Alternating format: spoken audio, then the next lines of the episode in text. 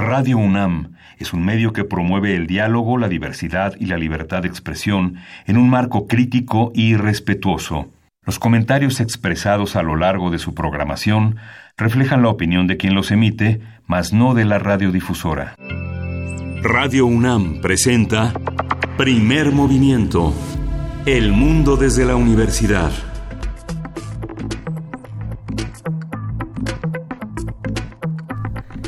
Muy buenos días, son las 7 de la mañana con 5 minutos. Hoy es primero de marzo y estamos empezando un nuevo mes juntas. Querida Berenice Camacho, muy buenos días. Muy buenos días, Luisa Iglesias. Qué emocionante empezar juntas este mes y aquí en la cabina. Gracias a ustedes por escucharnos primero, primero de marzo y además en viernes. Así es que se recibe bien y de buenas este mes, ¿no? Se recibe también eh, de buena de buena manera un abrazo, eh, un apapacho por ahí de nuestras redes sociales. Eh, den, pásennos sus buenas vibras, que por cierto hay que decirlo, el reloj de Radio UNAM dice que es 29 de febrero. Entonces, por un momento uno se siente como en la dimensión desconocida.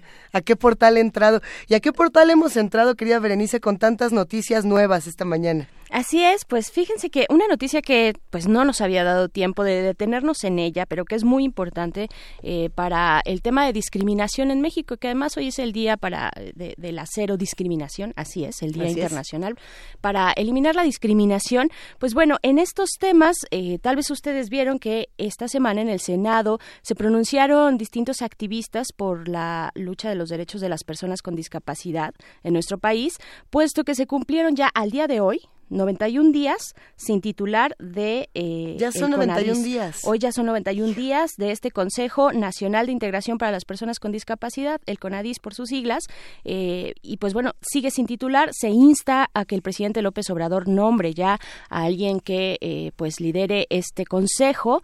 Sin embargo, bueno, bueno, en este, en este acto estuvo presente, estuvieron presentes distintas personas, entre ellas Katia de Artigues, que bueno, dio distintas cifras y dio el contexto ¿no? de lo que se vive en términos de discapacidad en nuestro país. Se calcula que al menos 7.2 millones de personas viven con alguna discapacidad, eh, discapacidades, digamos, de nacimiento y también adquiridas, porque, bueno, eh, con, enfermedades degenerativas, con enfermedades crónicas, eh, adquiridas a lo largo de la vida, pues también se adquieren discapacidades.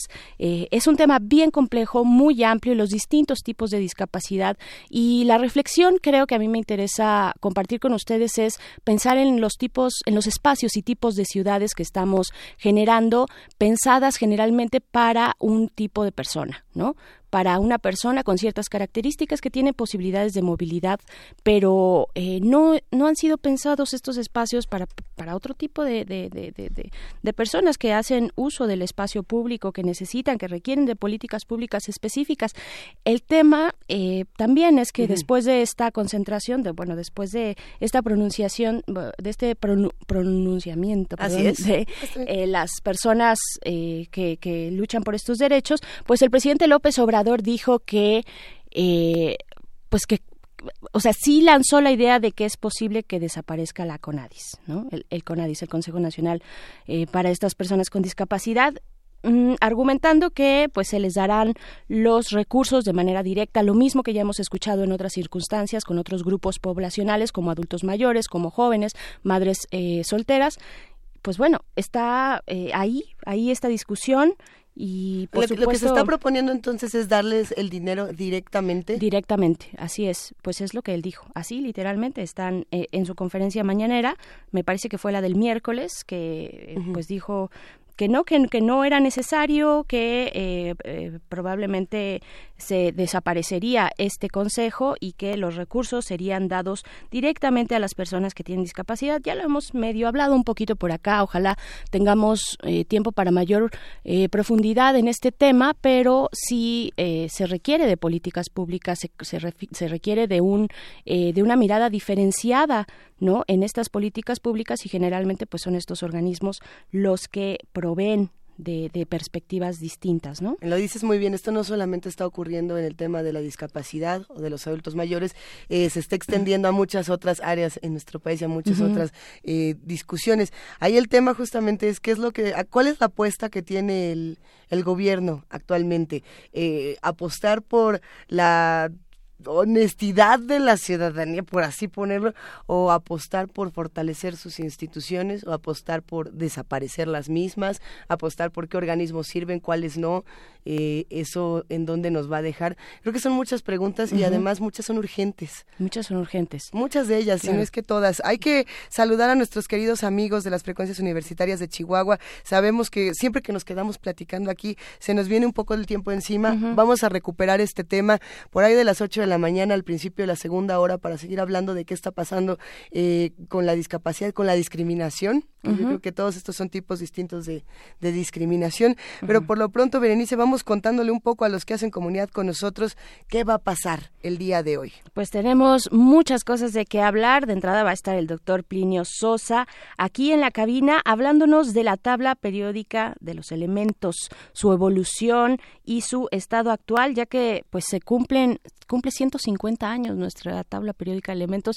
Eh, inició con poquitos elementos, cada vez se, a lo largo de estos 150 años pues se han incluido más. ¿Cuál es tu favorito? Algunos rarísimos. Pues fíjate que estuve pensando en eso. Todavía todavía no me decido, pero hay algunos que son muy raros, algunos tal vez los que son más inestables, aquellos que con un solo roce pueden generar una explosión grandísima, tal vez por ahí va, ¿no? los tuyos. no, mi consentido siempre fue el sodio. ¿El sodio? Eh, pero porque ah, para poderlo memorizar cuando cuando uno era joven, eh, teníamos que decir sodio y después como hacer la cara de, ay, ¿cómo crees? Y te decíamos, nah, ah. era NA, que era la del sodio. No lo hagan, ya sé que es un súper mal chiste, pero así me lo aprendí yo. Ah, pues muy bien, mira, y hasta ahora lo recuerdas. Échele sal, digo, no, no le eches sal, ¿verdad? No, no le eches sal. No le eches eh, el sodio está fácil, ¿no? De recordar su nomenclatura, pero hay unos que, híjole, cómo costaba el trabajo.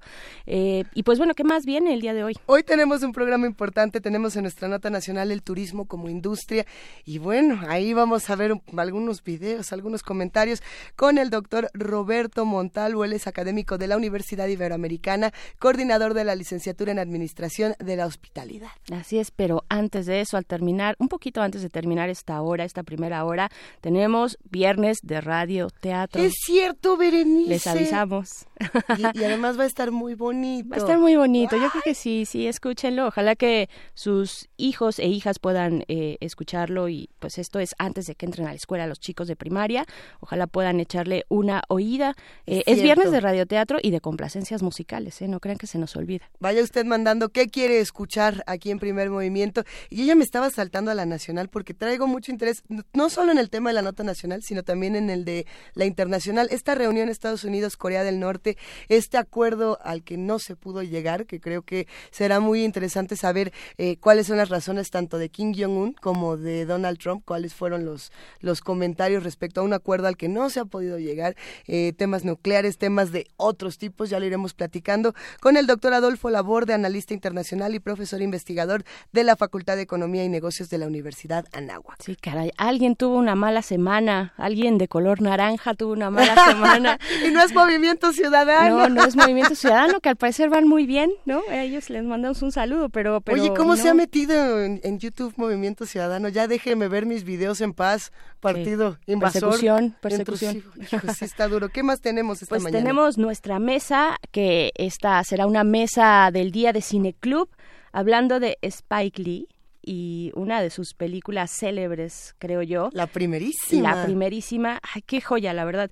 Eh, esta película que se llama She's Got a Habit, ¿no? Y que además tiene ahora un, un remake, una eh, esta la, la, volvieron a hacer pero en forma de serie, en forma de serie. Yo no he visto la serie, he visto creo que solo un poquito, la verdad no sé qué tanto, por supuesto está dirigida también, escrita y todo por Spike Lee, pero pues la original, la película, pues la inicial eh, tiene eh, o sea, toda la trayectoria del mundo, todo el, todo, todo que ver y todo que decir al respecto, además de la figura misma de Spike Lee, ¿no? Ayer en nuestra junta estábamos platicando con Miguel Ángel Quemain, a quien le mandamos un abrazo el día de hoy. No está, no está en el micrófono, está descansando. Duérmete, Miguel Ángel, si estás escuchando esto. Sí, ya duérmete. Apaga, apaga la radio y duérmete un ratito y descansa. Eh, sí, justamente lo que él decía era, a ver, se trata de una historia de poliamor o de una historia de elecciones o de decisiones o de no saber qué, qué es lo que se quiere. Y qué hay detrás de toda esta eh, primera historia, digamos, superficial, porque Spike Lee siempre tiene un discurso político, un discurso transgresor, un discurso racial, sí, hay que decirlo, y es importante estudiar cómo él empezó esta carrera cinematográfica y cómo llega también a esta entrega de, los premios Oscar, donde, bueno, ya lo habíamos platicado, hubo todo este momento muy polémico donde se volteó con la de Green Book y bueno, estos sí, estos no. Ya veremos qué pasa con todo esto, quédense con nosotros de 7 a 10 de la mañana. Saludos a los que nos escuchan en el 860, en el 96.1 y por supuesto en www.radio.unam.mx. Para todos ustedes hay música nueva y estamos emocionados eh, porque acaba de aparecer hace algunas horas el nuevo álbum de Wizard. Eh, Mm, ok. Uno no pensaría que Wizard iba a regresar con esta fuerza a la, a la escena musical. Eh, para algunos es una banda punk, para otros es una banda eh, no tan punk, más rock alternativo, para otros es emo, y no, no es emo y nunca lo fue, por favor no le pongan esa etiqueta. Este álbum que acaba de aparecer se llama The Black Album y ya lo pueden escuchar en distintas plataformas. Así que, cu- ¿cuál, nos, ¿cuál vamos a poner de todas las nuevas del Black Album? ¿Cuál será la buena del día de hoy? Esta se llama I'm Just Being Honest. Hay que, hay que ser honesto. Yo nada más le estoy diciendo la verdad. Y ya con eso vamos a escuchar esta música nueva.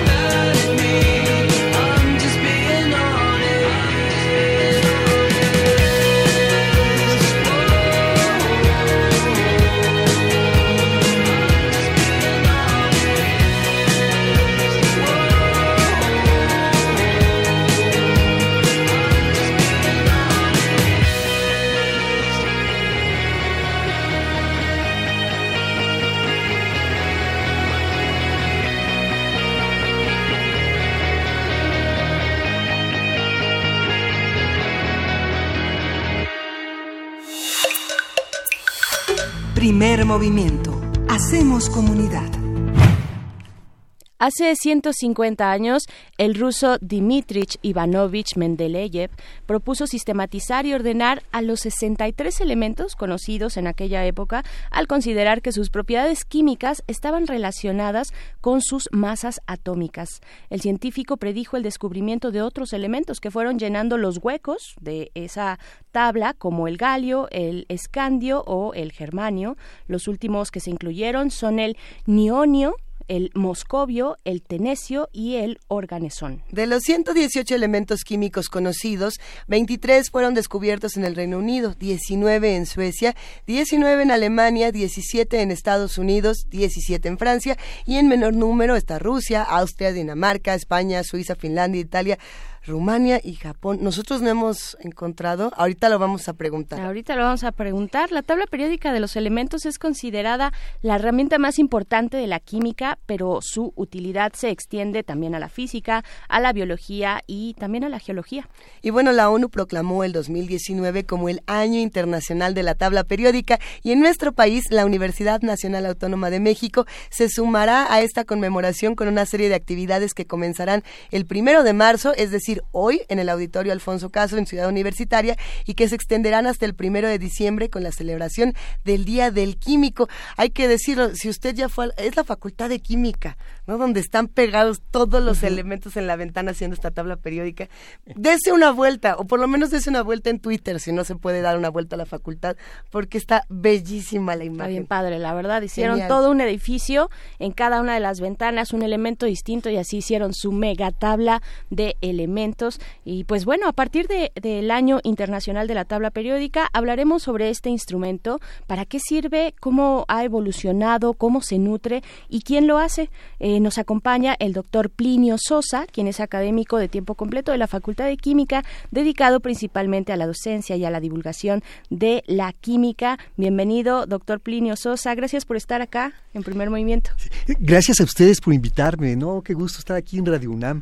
Estamos muy emocionadas con este tema y realmente es, es una fiesta, es una fiesta Claro. eh, para los químicos y para los que nos apasionamos por este tema, eh, nos dediquemos a lo que nos dediquemos, que creo que es lo interesante. A todos nos toca en algún momento de nuestra vida acercarnos a la tabla periódica. A ver, ¿por qué la ponen así? ¿Quién, ahora sí que, ¿quién inventó este tipo de organización, Plinio? Ah, bueno, este, en realidad fueron muchos, fueron muchos y el que terminó fue Mendeleev. Pero este, esta es una historia larga, viene desde la antigua Grecia, desde antes, ¿no? Y este, desde el- los principios de los tiempos fuimos encontrando algunos este, materiales, los fuimos este, deshaciendo, desintegrando, tratando de encontrar los más simples. Entonces ya por ahí de Lavoisier, siglo XVIII, finales del siglo XVIII, había 33 elementos, digamos, reconocidos. Luego después, este, en 1860, en el primer congreso científico de la historia, ¿sí? este, Canízaro eh, acomodó muy bien las, bueno, más bien encontró medidas muy correctas, muy precisas de las masas atómicas. Eso permitió que todo el mundo tratara de empezar a jugar con esos números, y hicieron restas, hicieron multiplicaciones, divisiones, todo, tratando de, buscar un orden natural, un orden numérico. Y entonces a algunos se le ocurrió acomodarlos en orden ascendente de masas. Y intentaron muchas maneras y no les quedaban porque les quedaban huecos, les faltaban, les sobraban, etcétera. Y entre 1860 y 1869, no nada más Mendeleev, seis, seis investigadores este, estuvieron muy cerquita del asunto de la periodicidad química. Se dieron cuenta que cada de vez en cuando, al acomodarlos en orden así por las masas, Sí. uno se parecía a alguno que ya estaba antes. ¿Sí? De hecho, en algún momento alguien pensó, este, aquí lo que hay es una, unas octavas como las octavas musicales, ¿no? Las de las notas. Ajá. Y entonces, este, pero ya eh, realmente quien culminó todo esto, quien lo redondeó, quien le dio orden, quien le dio la importancia, quien le dio la trascendencia, fue Mendeleev. ¿sí? La ciencia, al, al revés de lo que todo el mundo piensa, no es alguien en una torre de marfil ahí pensando, ¿no? es totalmente social, totalmente colectiva, totalmente histórica. Entonces, por eso es difícil decir quién empezó, quién, bueno, pues empezó desde, el, desde siempre se empezó y desde siempre se va a continuar este, haciendo todo esto. Claro, y una vez que Mendeleev pues realiza esta fantástica tarea de reunir, de acomodar, de ordenar, ¿no? Muy a la Aristóteles, ¿no? de ordenar. claro. Pero eh, una vez que esto ocurre, pues han pasado 150 años de esta tabla periódica de elementos. ¿Cómo, ¿Cómo se ha modificado? ¿Qué es lo que ha tenido que pasar para, o sea, cómo se ha repensado también esta tabla periódica de lo que teníamos en ese principio, ¿no? Claro. Bueno, re- realmente lo que pasa es que la tabla periódica, igual que todo lo que se hace en ciencia, es un invento nuestro, de los seres humanos. O sea, es un constructo, ¿no? Dirían así los expertos, de los seres humanos. Y yo lo que les digo a mí, y bueno, lo que pasa es que no casan perfectamente bien los elementos. Por ejemplo, tenemos un hidrógeno que está en el grupo de los alcalinos, que no se parece a litio ni a sodio ni nada. ¿sí? Se parece un poco a los halógenos, pero tampoco puede uno poner los halógenos. Tenemos un helio, que- su último electrón es de tipo S. Voy a hablar así, no importa. Sí, sí, sí. Y eso lo debería poner en el bloque S, que es junto con los del grupo 2, ¿no? Pues el berilio, el magnesio, etcétera. O sea que no queda. Entonces, este, eh, alguien me preguntaba hace poco que entonces qué hacemos. Y este, le digo, "Eh, lo que pasa es esto. La naturaleza no pasó por la facultad de química, no tomó clase con el, con el doctor Plinio Sosa, ¿no? En química canal 1, entonces no sabe dónde tiene que ser. No le importa a la naturaleza qué modelos hagamos nosotros los científicos y es más compleja que lo que nos podamos hacer. En otras palabras, nuestra este, organización esta de la tabla periódica es más simple que la propia naturaleza. Ay, pero ahí, ahí surge una pregunta interesante. Si la naturaleza no estudió química y la naturaleza no tiene la necesidad de organizarse de esa manera, ¿por qué nosotros los humanos sí tenemos esa necesidad? ¿Cuál es, digamos, la función de este tipo de organizaciones tan, eh, tan claras y tan discutidas y que además cada año encontramos siempre una nueva reflexión sobre la tabla periódica, un nuevo detallito? ¿Cuál es? Si la naturaleza no lo necesita, entre comillas, o a lo mejor sí, ¿por qué nosotros sí? Bueno, lo que pasa es que nosotros lo que queremos es tratar de explicar lo que vemos, tratar de explicar lo que entendemos. Esa es la ciencia. Exacto. Pa- para eso es la ciencia. Entonces tratamos de explicar y este y bueno, ¿con, con qué, con qué elementos lo hacemos? Pues con lo que tenemos a la mano, ¿no? Nuestro raciocinio, nuestra observación y, y hacemos una cosa interesante, hacemos experimentos. Decimos, oye, ¿qué pasaría si? ¿No? Y entonces hacemos algo. O también podríamos, si, si ya tenemos una idea más más clara, ¿qué tengo que hacer yo para llegar a tal? ¿No? obtener tal información, cómo lograría yo algo. Y eso de eso se trata la ciencia. Pero lo hemos- ahora lo que pasa es que tenemos una ciencia muy sólida, este, muy bien organizada, etcétera, etcétera. Pero siempre la, la curiosidad humana y las ganas de explicar han sido de toda la vida. Eh, y lo que hacemos es crear modelos. Les voy a poner un modelo que no es científico, pero que sí es un modelo, ¿no? Este, los antiguos veían los relámpagos y decían, ¿qué, qué explicación ¿Y puede esto ser? qué es? ¿Y esto qué es? Y entonces se les ocurrió una idea que a mí me parece muy bonita, ¿no?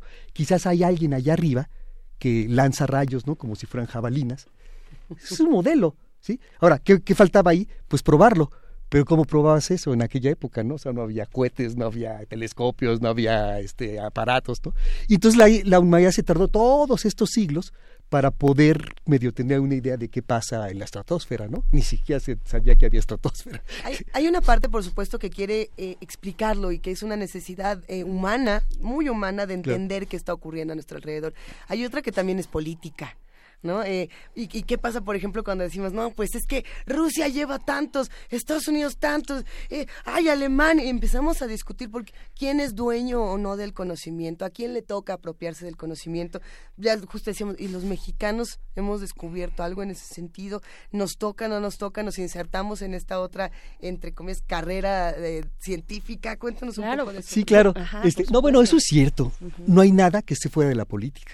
No hay nada. Todo lo que hacemos es político, este, queramos o no. Hasta la decir gen- que no votamos, Exacto, ¿eh? cuando la gente dice yo no soy político, pues, ah, o tengo amigos científicos que dicen, no, yo a mí la política no, ¿no? Pero, este, pero son jefes de departamento, son secretarios.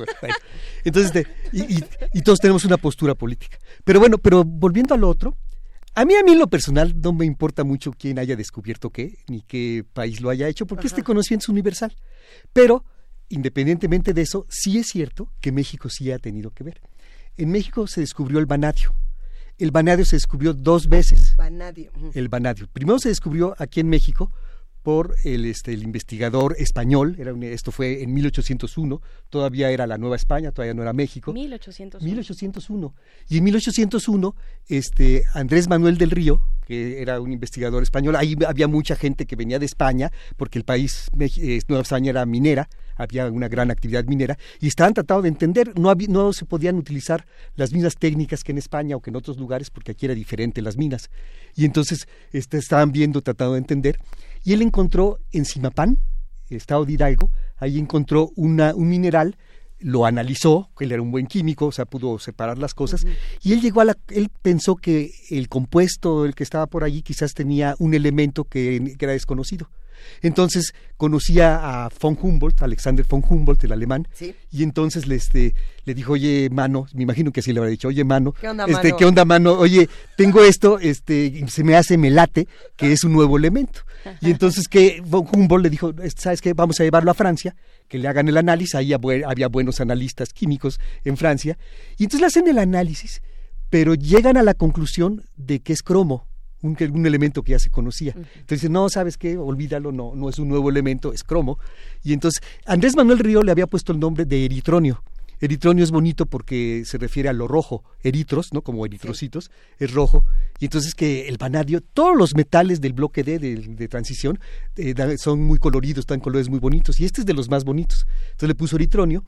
Este, Estamos viendo aquí el color del vanadio. Bueno, Ah, es una de- cosa bellísima. Ahorita lo es, compartimos. es bellísima, como sí, rubí, sí, sí. ¿no? Un poquito. Y entonces luego, en mil, pasaron 29 años y en 1830 lo volvieron a descubrir. Lo descubrió un, un científico sueco que se llama Niels Gabriel Selfström, quién sabe cómo se pronuncia, ¿no? El Gabriel o Gabriel o Gabriel. Y entonces, en 1830, 29 años después, lo redescubre y entonces él es sueco y le pone, y también por la belleza de los colores, le pone el nombre de Vanadio, en, este, en homenaje o bueno, en referencia a la diosa Vanadis de la belleza sueca. Entonces a mí se hacen ambas, tanto eritronio como vanadio, a mí me gustan mucho, pues, poéticos y coloridos, etcétera. Y entonces un año después, este, Waller, el que el primero que sintetizó un compuesto orgánico a partir de puras sustancias inorgánicas, sintetizó la urea, la urea, perdón. Entonces este, él conocía el asunto del eritronio y entonces él dijo, ese nuevo es el mismo que ya había descubierto hace 29 años Andrés Manuel del Río en, este, en, en la Nueva España. Y entonces, si ahora tú googleas Vanadio, vas a encontrar toda esta historia. O sea, quiere decir que sí, a final de cuentas, sí se le dio el crédito a, a este también a Andrés Manuel del Río, aunque como que eh, cuando ya quedó bien, bien, bien cierto, ¿no? O sea, la certidumbre de que era un nuevo elemento fue con Sefstrom, por eso se le da a él. O sea, por eso no aparecemos en la lista de países, ¿no? Pero sí, este, Pero ahí estamos. Ahí estamos. Ahí Además lo compartimos de- con España, porque el, el investigador, Claro, el científico era español. español. Y entonces, si, usted, si vamos a España, este, el, el vanadio es nuestro. o sea que el vanadio es de tres. Es mexicano, es español y es sueco. Eso. Ah, qué Fantástico. bonito. Pues sí, y cómo se cuenta la historia también, ¿no? Hasta Ah, en esto, quiénes cuentan la historia, quiénes son los que tienen también esas, esas posibilidades y ese poder, digámoslo, porque también la historia se cuenta desde los poderosos, de los que tienen este acceso, ¿no? A la ciencia. Eh, doctor Plinio, en ese momento, eh, hace 150 años, ¿qué tanto se sabía del átomo?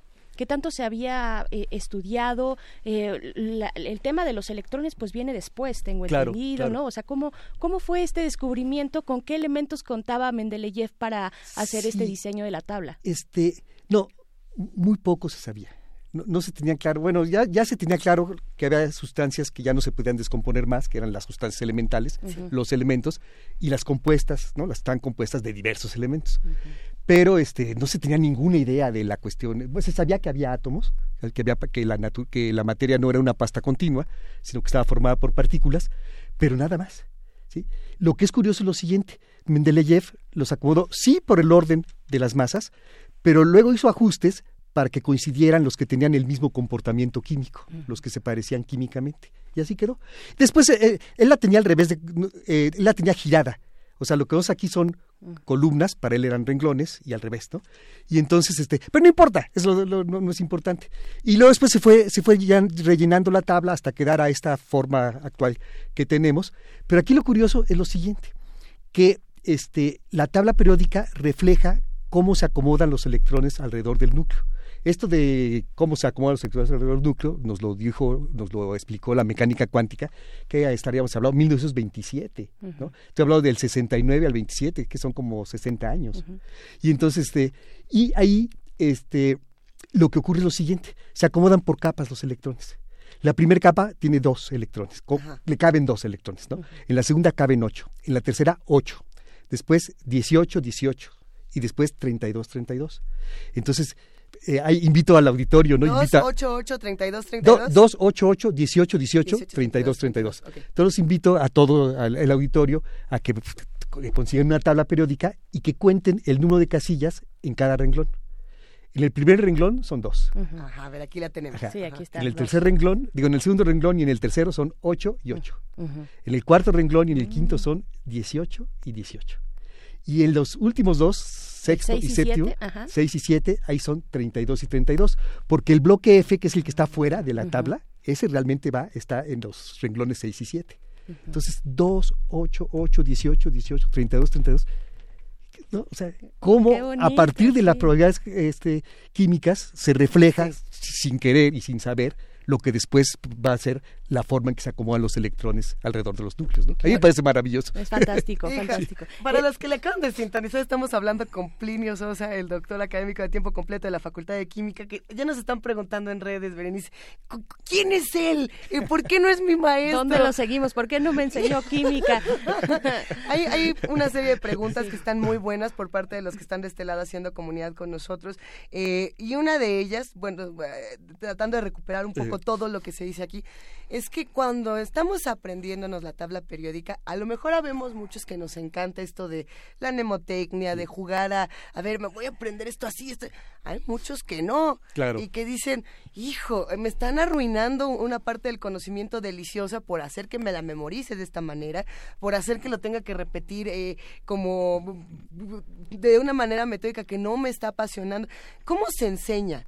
La tabla periódica? ¿Quién- ¿Cómo, ¿Cómo se tendría que enseñar para que justamente nos acerquemos más a estos hallazgos y no nos distanciemos cuando vemos algo que eh, a simple vista puede ser difícil o complicado o hasta impenetrable? Claro, porque Claro. ponle enfrente a un niño o una niña eh, un experimento, por pequeño que sea, un experimento químico, y, lo vas a dejar fascinado. Les va a encantar. Les va a encantar, sí.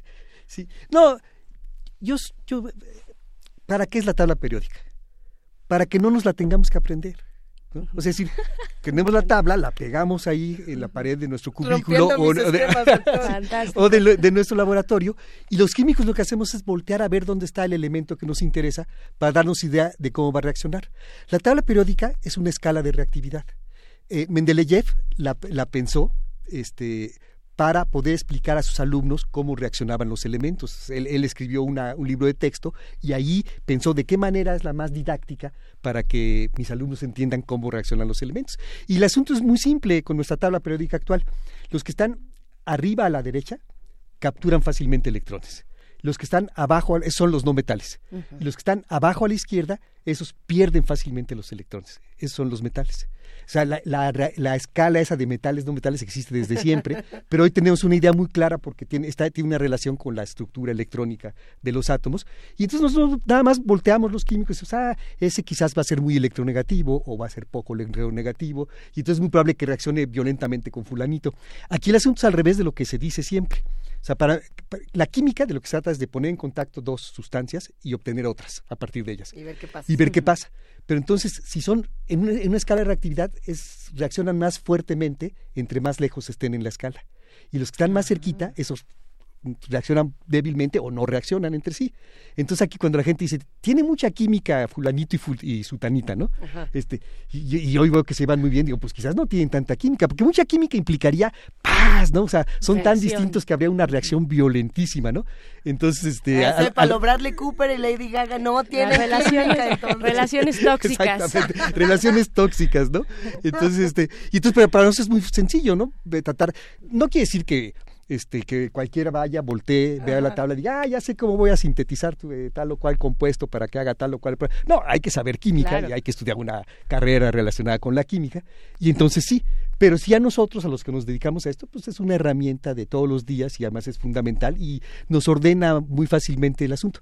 Déjenme decirles una cosa este, se tienen registradas del orden de 146 millones de sustancias. ¿sí? Todas esas pues, contienen este, al- alguno de, o sea, diversos elementos, ¿no? Entonces, tú a partir tú tienes una tabla con solo 118 casillas, ¿no? Tamaño carta y con eso puedes imaginarte cómo generar y cómo producir y cómo fabricar todas las otras sustancias, ¿no?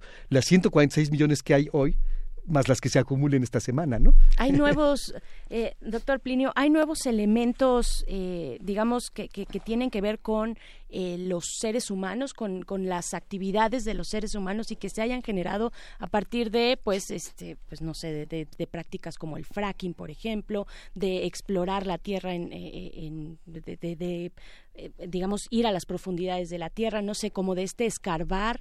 Hay nuevos claro. elementos y hay elementos que hayan desaparecido ya o que estén en peligro de extinción. Sí. Bueno, este, son 118 elementos, pero de, de esos 118, solo 92 son naturales, Ajá, existen eso, en la naturaleza. ¿sí? Este, los otros, del 93 al 118, son orgullosamente terrícolas, ¿no? Hechos por nosotros, por los Homo sapiens de aquí del planeta Tierra. Okay. Entonces, son artificiales. ¿sí? Ajá, Entonces, artificiales.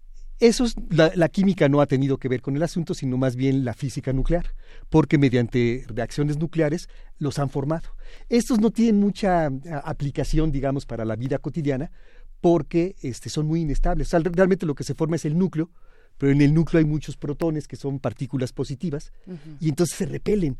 Y entonces están actuando simultáneamente las fuerzas nucleares que son de atracción y la repulsión esta entre cargas positivas, pero si son muchos, o sea, no somos machos, pero somos muchos, ¿no? Ajá. Entonces muchos protones le ganan a las fuerzas nucleares y se rompen y entonces se desintegran en milésimas de segundo, millonésimas de segundo. Eso nos gusta que estén buscando equidad y no y no buscar otros modelos esos protones. Claro, Muy bien. exactamente. Muy bien. Y entonces qué es lo que ocurre? Que pero pero bueno, pero ¿qué, ¿por qué sí son muy importantes? Porque no tenemos una idea clara de cómo son los núcleos por dentro. Entonces, todas estas investigaciones que a final de cuentas han llevado a, a, formar nuevos elementos están más bien orientados a tratar de entender la estructura interna de los núcleos. Uh -huh. Y entonces, para, desde el punto de vista de la teoría y de la ciencia, pues sí es fundamental. Pero no vamos a poder hacer sustancias, ni materiales, ni nada con estos elementos, ¿no? Si duran una millonésima de segundo, ah, está okay. realmente eh, muy difícil. Entonces, digamos, lo que está en la, en la naturaleza ya está completo. Sí, ya, ya sí, lo, ya ya lo hemos descubierto ¿no? com completo. Y es más, ya hasta nos pasamos, porque era de lo que no había, ya le agregamos más, ¿no? Sí. sí. Pero ah, entonces ahí habría que pensar también en estos accidentes, entre comillas, que pueden llegar a ocurrir y que generan eh, hallazgos geniales, ¿no? Claro. Las cosas increíbles que salen La de serendipia. los accidentes. Exacto. ¿Cuántas veces no habrá pasado en un laboratorio que de pronto están intentando mezclar algo y no sale y dicen, ay, no, tíralo, no me salió? y ahí quizá había algo que podía ser el elemento número no sé qué, no sé cuál eso, de los accidentes o de estas cosas, ¿qué hemos encontrado que pueda aportar a la tabla periódica? ¿O no? ¿O todo ha sido sí. como muy controlado en estas investigaciones? No, no, al contrario, na, nada, nada es muy controlado, ¿no? Pero sí siempre, es decir, no se da paso sin guarache. ¿no? Uh -huh. o, sea, es, o sea, este, la, la, la, ciencia siempre tiene algo de, de conciencia, ¿no? Entonces, bueno, sí, la naturaleza es muy compleja y a veces eh, las predicciones o los proyectos pues no son lo que, lo que uno creía, pero este pero el sistema de la ciencia es muy bueno porque lo que hace uno es que investiga, este, lo escribe, lo manda a una revista especializada y allí en la revista el, el, artículo que uno escribió se lo entregan a dos o tres árbitros que conocen muy bien del tema. Uh -huh. Y esos dos o tres pues lo, lo, despedazan, ¿no? Oye, te falta esto, te falta... Entonces, este, eso hace que regresa el, el, el comentario del, del, del, sinodal, del árbitro, y entonces el grupo de investigación corrige o cambia, etcétera. Entonces, claro, aún así hay, hay, errores y aún así puede haber este, estas cosas de serendipia, pero en general este, no la, la gente está tan metida en el asunto que cuando que puede, si le sale una cosa diferente de la que esperaba, igual él u otros dicen, ah, caray, pero eso tiene relación con esta otra cosa. Uh -huh. Y entonces se pueden investigar eso. O a veces lo reconstruyen, a, eh, ¿cómo se llama?, de reversa, ¿no? A posteriori, lo, lo vuelven a hacer. Y entonces, este, sí hay estas cosas este, de, de, de serendipia, pero no, pero no trabaja así la ciencia, la ciencia trabaja con tratando de proyectar, tratando de planear, tratando de programar Eso. y este y, y, pero lo que sí es que a la ciencia no le importa mucho si lo que se encontró tiene eh, es, coincide con su hipótesis original. Lo que le importa Eso está sí, ajá, e, es este se parece un poco a los medios, o sea, le, lo que le importa es la nota. ¿sí? le, le, lo que le importa es la, no, la novedad. Sí. Entonces, si él encuentra que sí, no es lo que yo había pensado, pero es esto y eso está mejor, ah, pues por ahí. ¿sí? Entonces, es, o sea, realmente el científico es muy de- desapegado de sus propias hi- hipótesis. Y no siempre Fantástico. pensamos en eso, ¿no? En que No. un científico está dispuesto a cambiar el camino, a decir, a ver, me encontré esto nuevo y me voy a ir por aquí. Como que estamos más acostumbrados a la cajita del científico que solo quiere ir por este camino recto, recto, recto, cuando Sí. tantas posibilidades y tanta riqueza, ¿no? En los estudios. Ajá, sí, sí. Claro, eh, doctor Plinio, y, y entonces la otra parte de la pregunta es si ya, si, si están desapareciendo algunos o en peligro de extinción por la actividad humana también. O sea, encontramos como eh, estas historias, bueno, digamos estas noticias de que se entre países están peleando algún yacimiento de algún elemento, por ejemplo, ¿no? Eh, o de lo que se puede descubrir eh, debajo de los polos, no sé. ¿Qué, qué, qué- qué hay que decir desde la química en este sentido? Sí, yo, yo, yo no estaba muy enterado de esto hasta hace hasta ahorita que ha empezado este asunto del año internacional de la tabla periódica, que me han eh, platicado de, de que hay algunos que están en peligros de extinción, ¿no? Entonces, este, sí, el, el ejemplo que, que, que sí puedo yo recordar es el del helio. El del helio. Ajá, el, el helio es muy, muy eh, ligero, o sea, muy poco denso, de tal manera que cuando la Tierra atrae este, a los demás elementos, pues entonces lo empujan hacia arriba, al flota el helio, pero él es tan ligero que se sale de la atmósfera Ah, y se va. Ajá. Entonces hay muy poco helio, todos los gases nobles son muy escasos y entonces este sí, ¿qué vamos a hacer, no? Entonces no, no, ahorita yo, yo no sabría por, por dónde va el asunto. El helio se puede a partir de reacciones nucleares se puede obtener helio porque son las famosas partículas alfa de la radioactividad. Entonces yo no sé si por ahí ya haya Mm, alguien pensando en vamos a hacer algún tipo de reacción nuclear o algo para ir recuperando helio, pero bueno, este no debe ser algo fácil. Y digo, tra- tratando también de regresar un poco este tema a, a la parte de, de las noticias, de la política, eh, de cómo se insertan estas celebraciones en, en el contexto que estamos viviendo en nuestro país actualmente. Plinio, ¿tú consideras que México es un país que apoya a sus científicos, a sus químicos, a, a sus investigadores, a, a- a todos estos amantes del conocimiento? Bueno, este, yo creo que sí. Yo creo que sí, porque este, como funciona aquí en México es que un- uno, eh, básicamente los científicos trabajan en alguna universidad, es, el tra- es en las, la academia, ¿no? En las Es universidades, es el camino. Y entonces lo que uno hace es escribir un proyecto, ¿sí? Y someterlo para que lo financien, para que nos den algún tipo de presupuesto para hacerlo. Entonces el dinero nunca llega al bolsillo del investigador, sino llega a las universidades y está muy bien, este, ¿cómo se llama?, eh, con candados suficientes para que se use en eso y nada más en eso.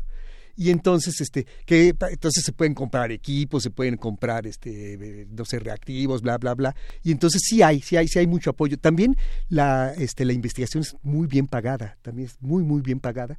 Este, el, Un, un investigador puede dedicarse a investigar. se, se, se puede vivir de ser investigador. ¿sí? No te vas a ser millonario, por supuesto, ¿no? Eres un empleado, Claro. pero este, pero sí se puede vivir y se puede vivir bastante bien como investigador. Y lo principal, principal es tener dinero para este, hacer las investigaciones.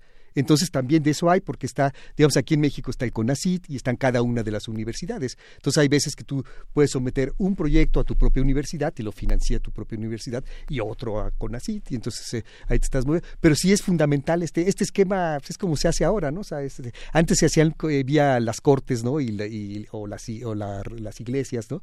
y este ya los mecenas que te que te y ahora se hace ya de una manera oficial este profesional etcétera Pública, etcétera democrática, pública ¿no? Sí, democrática sí. y Claro, eso no quiere decir que que no haya por ahí algunos problemas, ¿no? Por supuesto, ¿no? Si, o sea, todo, este, puede haber algunas cosas, algunas claro. cosas han estado Como saliendo siempre, últimamente, como como, siempre. siempre. en todos lados, pero en general, si a mí me preguntan, yo digo que sí, que aquí es un lugar donde se puede hacer. Aquí en México, a veces, este, repetimos, este, es decir, que duplicamos equipos, por ejemplo, o duplicamos recursos. ¿sí? Nos falta un poquito de más organización para estar, o comprar un solo, una sola resonancia magnética nuclear o un solo infrarrojo y que sea para varios grupos de investigación. Muchas veces lo hacemos como si fuera este, eh, propiedad privada. ¿no? Entonces, cada, cada investigador tiene su mismo equipo y ninguno se usa al 100%. Claro. Entonces ahí falta no dinero, sino organización. Buena organización. Doctor Plinio Sosa, académico de tiempo completo de la Facultad de Química, pues muchas gracias por venir a platicar con nosotros de, esto, de este aniversario 150 de la tabla de elementos. Elementos, la tabla periódica Elementos. Muchas gracias. No, muchas gracias a ustedes, qué gusto. Además, este, muy, muy simpático, muy agradable aquí la, Ay, sí, este, pues, el ambiente. véngase para acá en otro momento, por favor. Hay que, hay que ver qué hacemos, qué organizamos, porque Sí. los radioescuchas han quedado extasiados. Muchísimas Ah, sí, gracias, Eugenio. sí, de nada. Pues aquí seguimos. ¿Qué opinan los que hacen comunidad con nosotros? ¿México es un buen país para la ciencia? ¿No lo es? ¿Por qué? ¿Cómo ven esto de la tabla periódica? ¿Con qué se quedan? ¿Se la aprendieron cuando eran chavos? Si no se la aprendieron, no se preocupen. Aquí ya, a mí ya me respondieron todas mis dudas. Y si no me la aprendí, no pasa nada. Para eso está. Para eso está. Póngalo usted en su sala, enmárquela muy bonita. Pero bueno, nos vamos a despedir con un poco de música. Vamos a escuchar una complacencia y es Aguas de Marzo, que nos la pidieron desde ayer en nuestras redes sociales. É pau, é pedra, é o fim do caminho. É um resto de toco, é um pouco sozinho. É um caco de vidro, é a vida, é o sol. É a noite, é a morte, é o laço, é o anzol. É peroba do campo, nó da madeira. Cainga, candeia, é uma tita pereira. É madeira de vento, tombo da ribanceira. É um mistério profundo, é o queira ou não queira. É o vento ventando, é o fim da ladeira. É a viga, é o vão, festa da comieira. É a chuva chovendo, é conversa, é a ribeira das águas de março. É o fim da canseira, é o pé, é o chão, é a marcha estradeira. Passarinho na mão, pedra de atiradeira. Uma ave no céu, uma ave no chão. É um regato, é uma fonte, é um pedaço de pão. É o fundo do poço, é o fim do caminho. No rosto desgosto, é um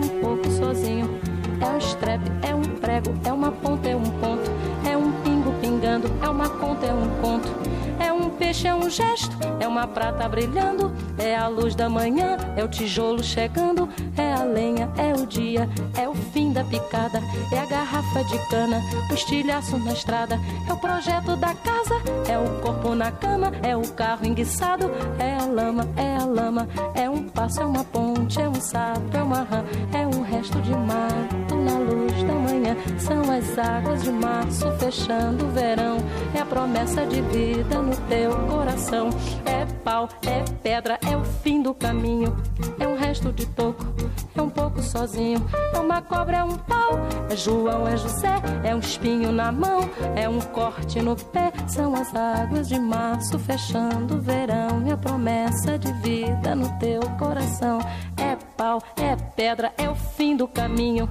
É um resto de toco, é um pouco sozinho. É um passo, é uma ponte, é um sapo, é uma rã. É um belo horizonte, é uma febre terçã. São as águas de março fechando o verão. É a promessa de vida no teu coração. É pau, é pedra, é o fim do caminho. É um resto de toco, é um pouco sozinho. É pau, é pedra, é o fim do caminho. É um resto de toco, é um pouco sozinho. Pau, pedra, sozinho. Pau, pedra, fim do caminho. Toco, pouco sozinho. Pedra, caminho. Toco, sozinho. Pedra, caminho. Toco, sozinho.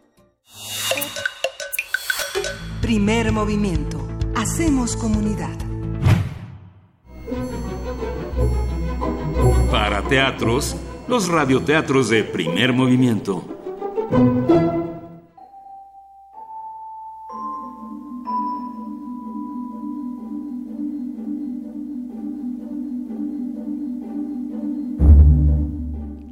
La vida sin Santi, de Andrea Maturana, ilustrado por Francisco Javier Olea, editado por el Fondo de Cultura Económica.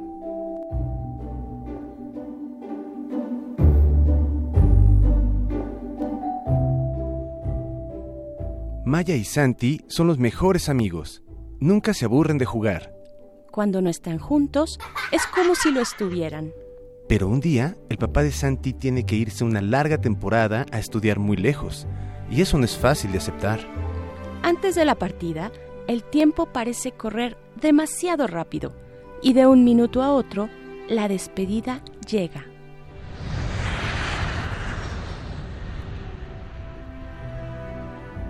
Pero lo peor es que, después de la partida de Santi, en la vida de Maya queda un gran espacio vacío, y ese vacío crece a ciertas horas.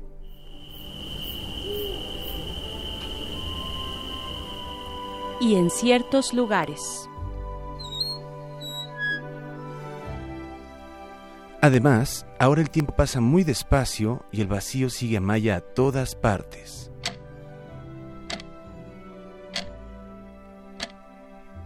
Es aburrido. No sirve para jugar ni deja que otros niños se le acerquen. A veces, los días le parecen oscuros. Otras, todo se hace lejano. Y hasta extraño. El tiempo continúa pasando y Maya encuentra compañeros inesperados. Nuevos amigos. Y hasta nuevos amores.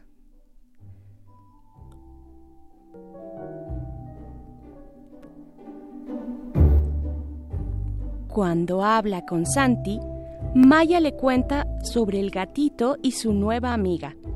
Él le dice cómo son los koalas y los canguros. Y con la primavera, todo empieza a florecer. Así, el tiempo corre de nuevo y cada vez más rápido y Maya pierde la cuenta.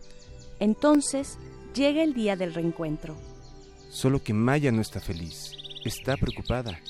¿Dónde va a poner a Santi si ya no hay espacio para él?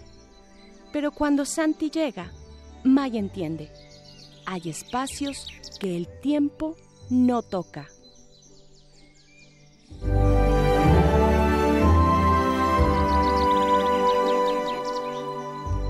La vida sin Santi, de Andrea Maturana, ilustrado por Francisco Javier Olea, editado por el Fondo de Cultura Económica.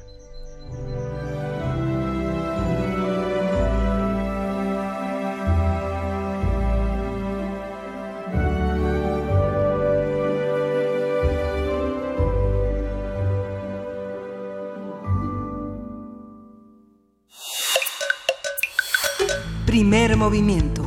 Hacemos comunidad. Estamos de vuelta aquí en primer movimiento, terminando ya nuestra primera hora. Son las 7.56 de la mañana de este primero de marzo, aunque en nuestro reloj, eh, Luisa dice 29 de febrero. Estamos transmitiendo desde otra dimensión, pero sí a través del 96.1 de FM. Qué bonita voz tienes, Berenice Qué bonito, Camacho. ¿verdad? Ay, qué bonito dices tú. No, no aman a Berenice Camacho el día de hoy en este radioteatro.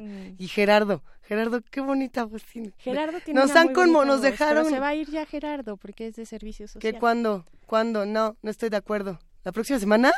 ¿A que no? ¿A que hago algo para que eso no suceda? No, no es cierto. Vamos a ver qué hacemos entre todos.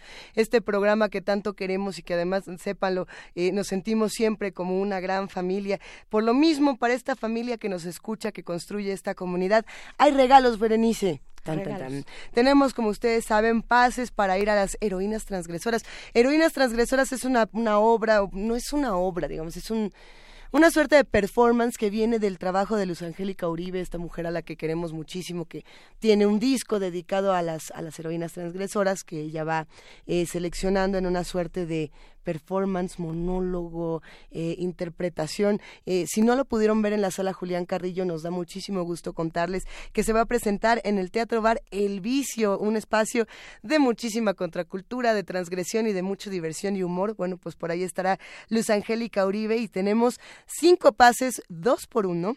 Es decir, eh, paga uno y le regalamos el otro. ¿Es así? Sí, es así. Y son para este domingo 3 de marzo a las 7 de la noche, a las 19 horas. Eh, lo único que les pedimos, por favor, es que puedan pasar por, por sus boletos ese día, es decir, que puedan asistir a la, a la taquilla de- del vicio, que sí se puedan dar una vuelta media horita antes y que si van, pues nos manden una foto una foto de que ahí estuvieron, un- una postal sonora de, de la espectacular voz que tiene Luz Angélica Uribe. 55 36 43 39 es el teléfono en el que se irán estos cinco pases, estos cinco dos por uno. Y bueno, pues nosotros por ahora estamos cerrando, Berenice, esta, esta primera hora que, bueno, está anticipando una segunda bastante fuerte. Bastante, bastante interesante. Sí, vayan por sus pases, vengan eh, a- aquí a, pues llámenos para que puedan ver y, asistir a Coyoacán, al Teatro Bar El Vicio. ¿Y qué es lo que nos queda por delante en este día? pues eh, nuestra nota nacional, el turismo como industria. Recuerden que hace, hace eh, pues poquitos días, el domingo, de hecho, el domingo se dio a conocer el Plan Nacional de Turismo y pues bueno, estaremos hablando con Roberto Montalvo, académico de tiempo completo de la UIA, coordinador de la licenciatura en Administración de la Hospitalidad, maestro también, eh, Roberto Montalvo.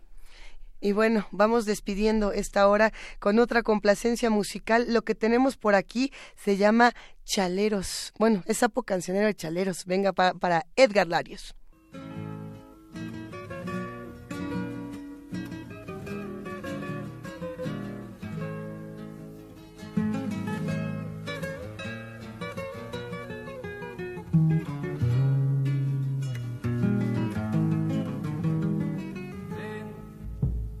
Sapo de la noche, sapo cancioné, que vive soñando junto a tu laúd.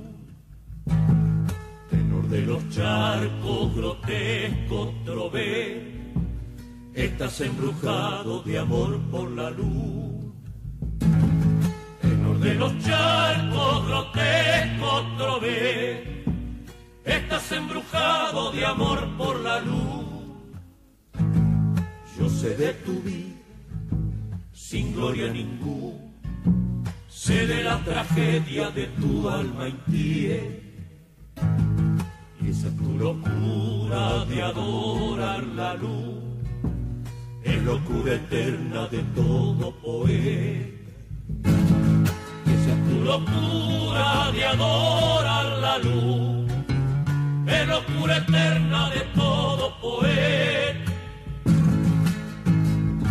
sapo canciones, canta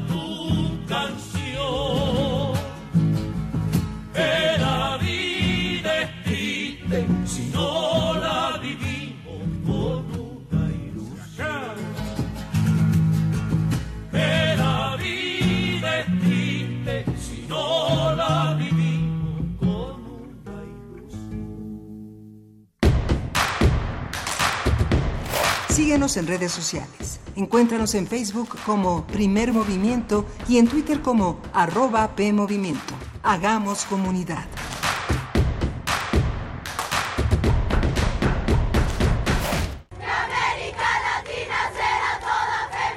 Somos nosotras, son nuestros derechos. 8 de marzo de 2019, Día Internacional de la Mujer. Una jornada especial de Radio UNAM para conmemorar la lucha de las mujeres de 10 de la mañana a 1 de la tarde en la terraza de la emisora. Por el 96.1 de FM transmitiremos en vivo en dos horarios. A las 10 de la mañana escucharemos la charla sobre consentimiento, no es no, y al mediodía seguimos con la mesa redonda Violencia y Feminicidios. Después, a las 5.15 de la tarde, tendremos la retransmisión de la poesía de Cintia Franco, el rap de Masta Cuba y un conversatorio sobre la historia del feminismo. No se lo pierdan. 10 de la mañana, mediodía y 5.15 de la tarde por el 96.1 de FM. O visítenos en la terraza de la emisora, de 10 a 13 horas. Adolfo Prieto, 133, Colonia del Valle. Radio UNAM, experiencia sonora. Habla Claudia Ruiz Massieu, presidenta nacional del PRI. El PRI es hoy una oposición crítica, firme y comprometida que aporta ideas y propuestas que benefician a todos. Porque mientras otros dividen a México, nosotros apostamos a la unión de todos los mexicanos. Este es el año de la renovación. México necesita visión y compromiso. Lo mejor del PRI sigue aquí. En temporada de frío, si calientas tu hogar con brasero, horno o estufa, apágalos antes de dormir. Si usas chimeneas o fogones, evita un incendio o intoxicaciones. Estos producen monóxido de carbono, que es altamente tóxico. Si se acumula este gas, puede provocar la muerte. Ante la sospecha de intoxicación, acude al médico. Sistema Nacional de Protección Civil. Gobierno de México. Atención. Esto es un aviso parroquial para la comunidad resistente. Con motivo de las transmisiones especiales del FICUNAM, Resistencia Modulada recorre su horario, de las 21 a las 0 horas. Repetimos, repetimos. Del 27 de febrero al 7 de marzo, Resistencia Modulada recorre su horario, de las 21 a las 0 horas. Lamentamos las molestias que este cambio le ocasiona. Continúen con sus actividades normales. Radio UNAM. Experiencia sonora.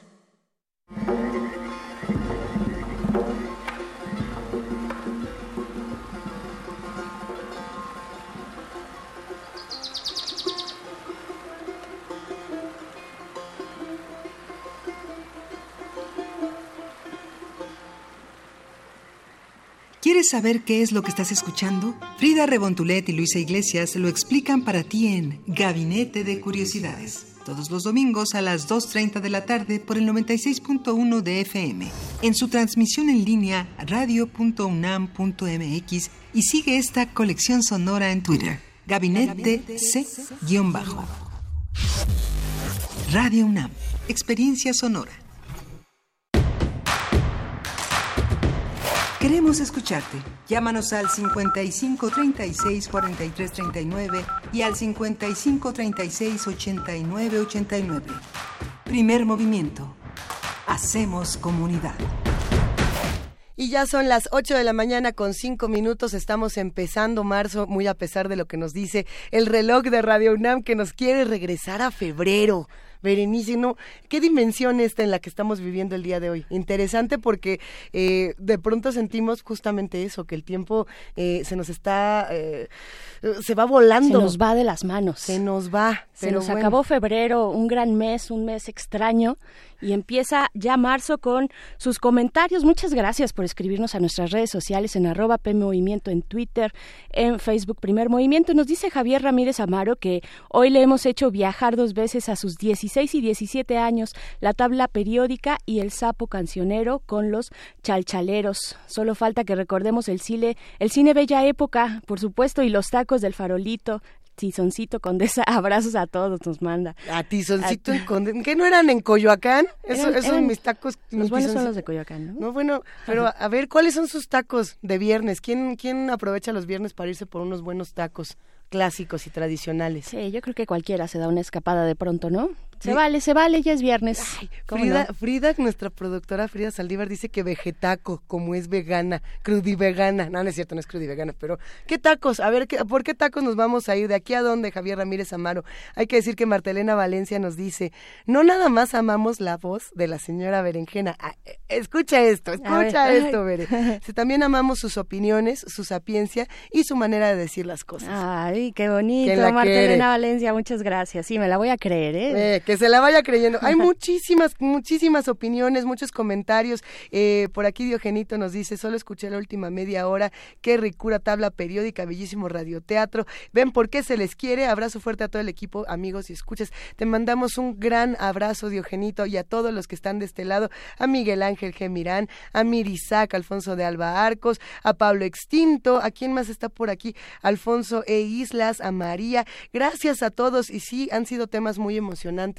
Eh, muchos comentarios, eh, Berenice, diciéndonos que, que regrese Plinio Sosa, que estuvo buenísima la conversación de la tabla periódica. Pues sí, cuando salimos del aire ya le dijimos, regresa por favor, ven a platicarnos de otros temas fantásticos y con este ángulo tan eh, entretenido que tiene como divulgador de la ciencia, además de académico de la Facultad de Química. Así es que le mandamos un abrazo, Plinio, si nos sigues escuchando. Regresa pronto, por favor.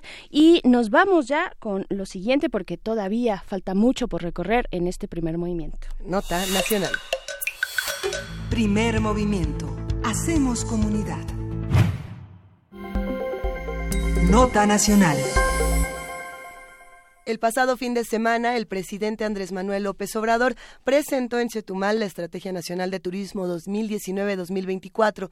El objetivo del gobierno federal es posicionar a nuestro país como una potencia y que el turismo se convierta en un pilar para el desarrollo justo y equilibrado entre comunidades y regiones y una herramienta de reconciliación, reconciliación social. Así ¿Será? es. ¿Será? Pues vamos a ver, porque bueno, está, este plan contempla el tren Maya, ¿no? Como prioritario, ya que con su puesta en marcha se espera una derrama económica en beneficio de los habitantes locales, La estrategia también incluye los programas Sonrisas por México, en el cual utilizarán recursos del gobierno federal para pagar viajes a las personas más pobres en situación de pobreza en nuestro país. El otro gran programa es Disfruta México, que busca establecer convenios con operadores de, eh, turísticos en todo el país con el propósito de ofrecer precios más bajos en sus paquetes. Vamos a ver. Para el Consejo Nacional Empresarial Turístico, la Estrategia Nacional de Turismo es una propuesta parcial que atiende temas sociales y de producto, pero deja fuera la parte comercial en un momento clave. Esto señaló que el plan no menciona al Fondo Nacional de Fomento al Turismo, el cual tiene un papel fundamental para el mantenimiento y el apoyo que requieren los destinos. Así es, haremos un análisis del plan de turismo de, este gobierno, qué, qué implica, qué perspectivas plantea para el, para el país y cómo se organiza. Nos acompaña el maestro Roberto Montalvo, académico de tiempo completo de la Universidad Iberoamericana, coordinador de la licenciatura en Administración de la Hospitalidad. Bienvenido, Roberto Montalvo. Gracias por estar aquí en Primer Movimiento. ¿Qué tal? Buenos días, muchas gracias por la invitación. Al contrario, muchísimas gracias Roberto por acompañarnos esta mañana. A ver, eh, ¿qué está planteando el gobierno para la industria turística y qué se le respondió? Eh, mira, el planteamiento de, del gobierno eh, desde el Plan Nacional de Desarrollo es tratar de atender a ejes transversales, es decir, el Plan Nacional está llamando a todas las secretarías a trabajar en conjunto. Entonces, tienen eh, dentro de esos ejes el eje de bienestar, el eje de justicia y Estado de Derecho y el eje de desarrollo económico. Hay que recordar que pues el turismo es una de las tres actividades más importantes, ¿no? que generan recursos a, a nuestro país, el 8.8% del Producto Interno Bruto se genera a través del turismo, de, de manera directa, ¿no? Habría que ver los efectos inducidos e indirectos. Perfecto. No, bueno, estamos hablando de algo muy importante, de una, de, una actividad académica fundamental para nuestro país, ¿no? Es correcto. ¿Cómo lo está abordando este gobierno? Eh, ya nos hablas de estos ejes, el bienestar, el desarrollo económico, la justicia. ¿Cómo lo está eh, abordando este nuevo gobierno y tal vez con respecto o a diferencia en contrapeso, contraposición de los anteriores gobiernos? Ok, mira, lo que nosotros vemos que plantea el gobierno, el presidente López Obrador y el secretario Torruco, son cinco estrategias, ¿no? Que están eh, basadas en una consolidación de el desarrollo regional del sureste, o sea, el sureste es un área muy importante. ¿Por qué? Porque hay que reconocer que nuestro producto turístico más importante está en Cancún. Entonces, eh, lo que están buscando es que como tenemos un producto ancla, vayamos a repartir a una zona que tradicionalmente ha sido marginal este beneficio que ha dejado eh, el turismo, ¿no? Y además recordando, porque es parte de lo que ellos están planteando, que la infraestructura y otro tipo de servicios deben de ser eh, conciliados en estos nuevos desarrollos turísticos. En Cancún, por ejemplo, podríamos hablar de la colonia Alfredo B. Bonfil, que es una zona pues muy marginada de servicios este, básicos, agua, drenaje, energía, pavimentación, etcétera, y está dentro de la misma zona de desarrollo, ¿no? De un gran polo de desarrollo turístico que genera mucho dinero para el país. Entonces, este planteamiento de, de consolidar la región sureste no solo es el tren Maya, no solo es eh, seguir con Cancún, sino cómo eh, generar hacia la infraestructura beneficios que mejoren la calidad de vida de la gente de la comunidad receptora. O sea, no estamos hablando de cancunizar la Riviera, ¿no? No. No, o sea, es en otros términos, ¿no? En otros planteamientos desde el bienestar. Es correcto. Sí, el planteamiento, por lo menos lo que nos están mostrando, es un planteamiento que que habla de esto, ¿no? De desarrollo económico, es decir, de bienestar para la gente eh, el construir el tren Maya también ha sido pues abordado por diferentes áreas que tendremos que ir conociendo poco a poco el detalle de este proyecto porque pues a la fecha tenemos algunos datos parciales. Así es. Pero eh, el planteamiento general, bueno, esto de, de, generar productos ancla y además integrar eh, proyectos de empresa comunitaria, es decir, que la gente de los destinos se pueda sumar con productos ya sea artesanales o productos eh, alimentarios o servicios dentro de la zona, pues eh, implica esto, ¿no? Cómo, cómo desarrollamos la calidad y el bienestar de la gente y no generar como en, en algún momento lo nombró el secretario Torruco, pues infiernos en, en un costado de, del beneficio del turismo, ¿no? claro. ¿Cómo se promueve eh, este este tipo de prácticas, estas estrategias, cómo se promueven desde la eh, Secretaría de Turismo? Lo digo pensando, eh, Roberto Montalvo, te imaginarás en este en este promocional que apareció hace unos días, que, que como bien sabes encendió las redes sociales para aquellos que no no lo vieron era un, un promocional donde justamente aparecían imágenes del presidente Andrés Manuel López Obrador, de los logos de Morena y muchas personas decían eh, más que hablar de, de las estrategias, más que hablar de lo que se puede o no se puede hacer, esto parece propaganda política a favor del mandatario federal. Lo cual está prohibido. Eh, lo cual no se puede, ¿no? No se puede. Entonces, ¿qué, ¿qué sí se dice? ¿Qué no se dice? ¿En qué nos estamos centrando realmente cuando, cuando vemos estos planes? ¿Cómo está comunicándonos el gobierno esta información? Mira, yo te diría, lo que pasó con ese video, pues es eh, un desacierto terrible, ¿no? Primero porque hay imágenes políticas y segundo porque no se comunicó la intencionalidad de ese video, que ese video no era, eh, no es un acto de promoción turística en el que se, en el que se dio este video. O sea, no es para vender el turismo de México, era para anunciar lo que se pretende a nivel conceptual de, del turismo, ¿no? Entonces, pues creo que a nivel de comunicación sí fue un desacierto terrible, Claro.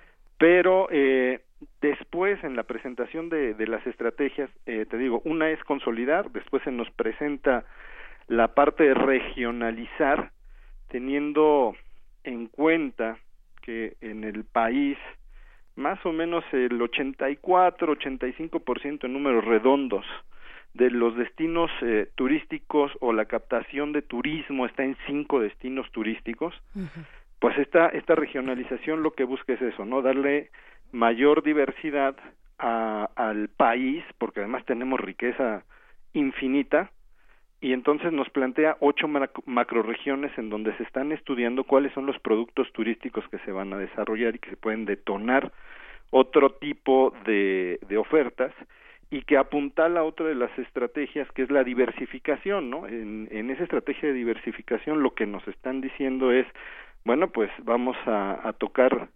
puerta en, en otros mercados como es Japón, Corea, Emiratos Árabes, China, eh, Italia, Rusia y consolidar un poquito también el tema con eh, el mercado norteamericano, pero también entendiendo que en Estados Unidos y en Canadá tenemos eh, una relación muy estrecha por gente que, que ya es segunda o tercera generación de mexicanos nacidos allá y que entonces encuentran afinidad al venir a México. Entonces, es, ese es un poquito el, el abanico de lo que nos está eh, presentando en la estrategia, ¿no? Entonces, ese es eh, parte de lo que eh, nos da. Otro punto que, que ustedes mencionaban hace rato eran dos programas, ¿no? El programa de Disfruta México y el de Sonrisas por México.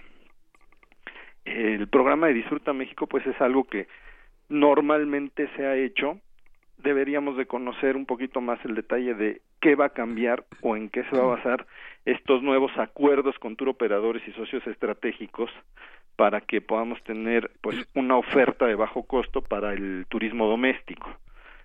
Y en el caso del programa Sonrisas por México, pues es algo que ya se hizo en la Ciudad de México y que se empieza a, a pilotear a nivel nacional para fomentar pues algún tipo de recreación en grupos vulnerables y que puedan viajar de manera gratuita, ¿no? Entonces es un poquito pues también hacer eco, entiendo yo, de lo que pues es la formación de, de este gobierno, ¿no? Viene de, de otra ala y de otra corriente. Claro. Eh, Roberto Montalvo, eh, con respecto a eh, la línea que habían seguido eh, las, los anteriores gobiernos, ¿dónde pone la balanza este gobierno?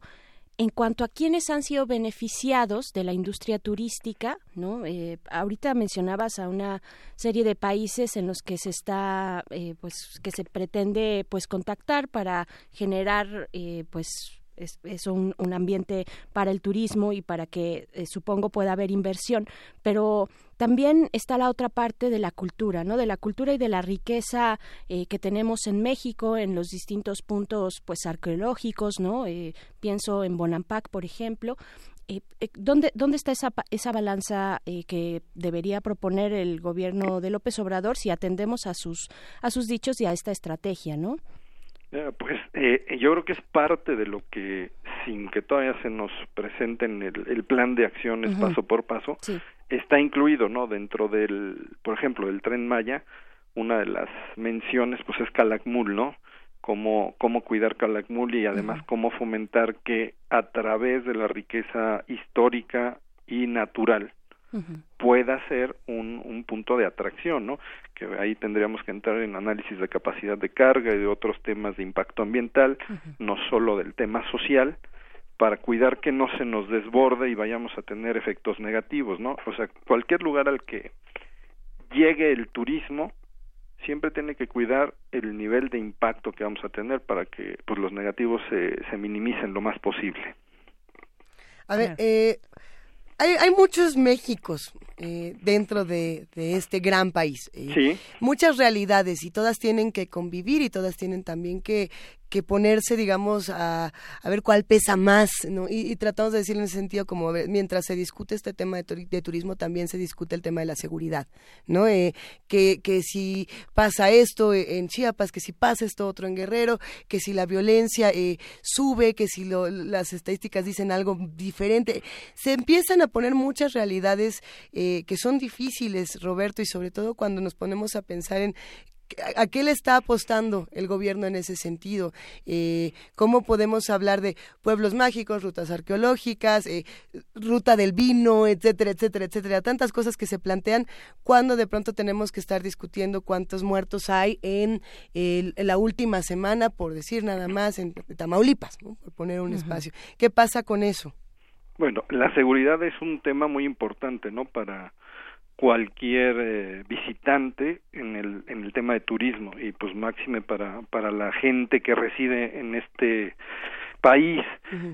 Por eso eh, me parece que hay que ver justo las causas como como lo plantea el gobierno, ¿no? ¿Cuáles son las causas que generan esta regresión social y esta disgregación en donde hay violencia y en donde eh, pues he sabido no los problemas de narcotráfico y de otros tipos de, de ilícitos nos han puesto eh, pues ya desde hace algún tiempo en el radar de muchas personas Eh, en el 2018 tuvimos dos alertas muy fuertes por parte del gobierno norteamericano hacia dos de los destinos más importantes como son Los Cabos y Cancún y eso pues afecta el- la intención de viaje, ¿no? Ahora mismo este año para el Spring Break eh, eh, tiene un problema grave Puerto Vallarta porque hay una alerta importante sobre Puerto Vallarta y están dejando de viajar los norteamericanos. Y hay que entender que del total del turismo internacional que llega a México el 70% viene de Estados Unidos. Entonces, eh, sí, la seguridad no es un tema menor y creo que eh, debe de conjugarse la estrategia de, de seguridad que en algún momento yo platicando con un eh, buen amigo que era de, de las Fuerzas Armadas me decía, bueno, es que la seguridad no pasa únicamente por la fuerza, de hecho tiene que pasar primero por la educación, por el empleo, por la salud, por el desarrollo social. Esos son los pilares y el último punto es la fuerza, la acción de, de, de seguridad eh, del Estado, ¿no? Entonces creo que el turismo puede aportar eso a través de una mejor eh, calidad de vida y de desarrollo de economía, que ese es el, el tema con estos proyectos. Habrá que ver si logramos aterrizarlos bien. Sí, por supuesto, bueno, del, del escrito o del dicho al hecho, pues ya sabemos lo que hay en nuestro país, ¿no? Eh, efectivamente, el turismo es una opción, una opción de desarrollo, eh, pero también preguntarte, Roberto Montalvo, en ese sentido, pues, ¿qué tanto están capacitando, eh, qué tantos proyectos de capacitación hay para las comunidades que, pues, habitan en una zona arqueológica, por ejemplo, bueno, cerca o una reserva natural? Eh, ¿Qué tantos proyectos para hay? ¿Qué tantas Claro. iniciativas? Mira, esta es una tarea que en, eh, en el Instituto de Competitividad Turística, que todavía existe, el ICTUR, está eh, planteando y desarrollando. Justamente uno de los ejes es la capacitación. O sea, una de las eh, herramientas para las estrategias que presenta este plan es la capacitación y lo está eh, enfocando a través, por ejemplo, del Instituto de Competitividad Turística, ¿no? Que es, eh, pues, ese brazo de formación y de educación que tiene la Secretaría de Turismo. Entonces, eh, sí, sí lo están pensando, eh, se están acercando a diferentes agentes del sector, como pueden ser los empresarios, como pueden ser instituciones educativas, y están tratando de integrar este plan para, pues, presentar en breve cuál será la capacitación para estos eh, nuevos empresarios, vamos a llamarlos así, Claro, microempresarios, que pues necesitan una formación muy fuerte y un acompañamiento, ¿no? Eh, con, con la intención de que sean exitosos y que no sean uno más de la estadística de esos que abren y en el segundo año ya no existen. Claro, y, y hay ejemplos exitosos, ¿no?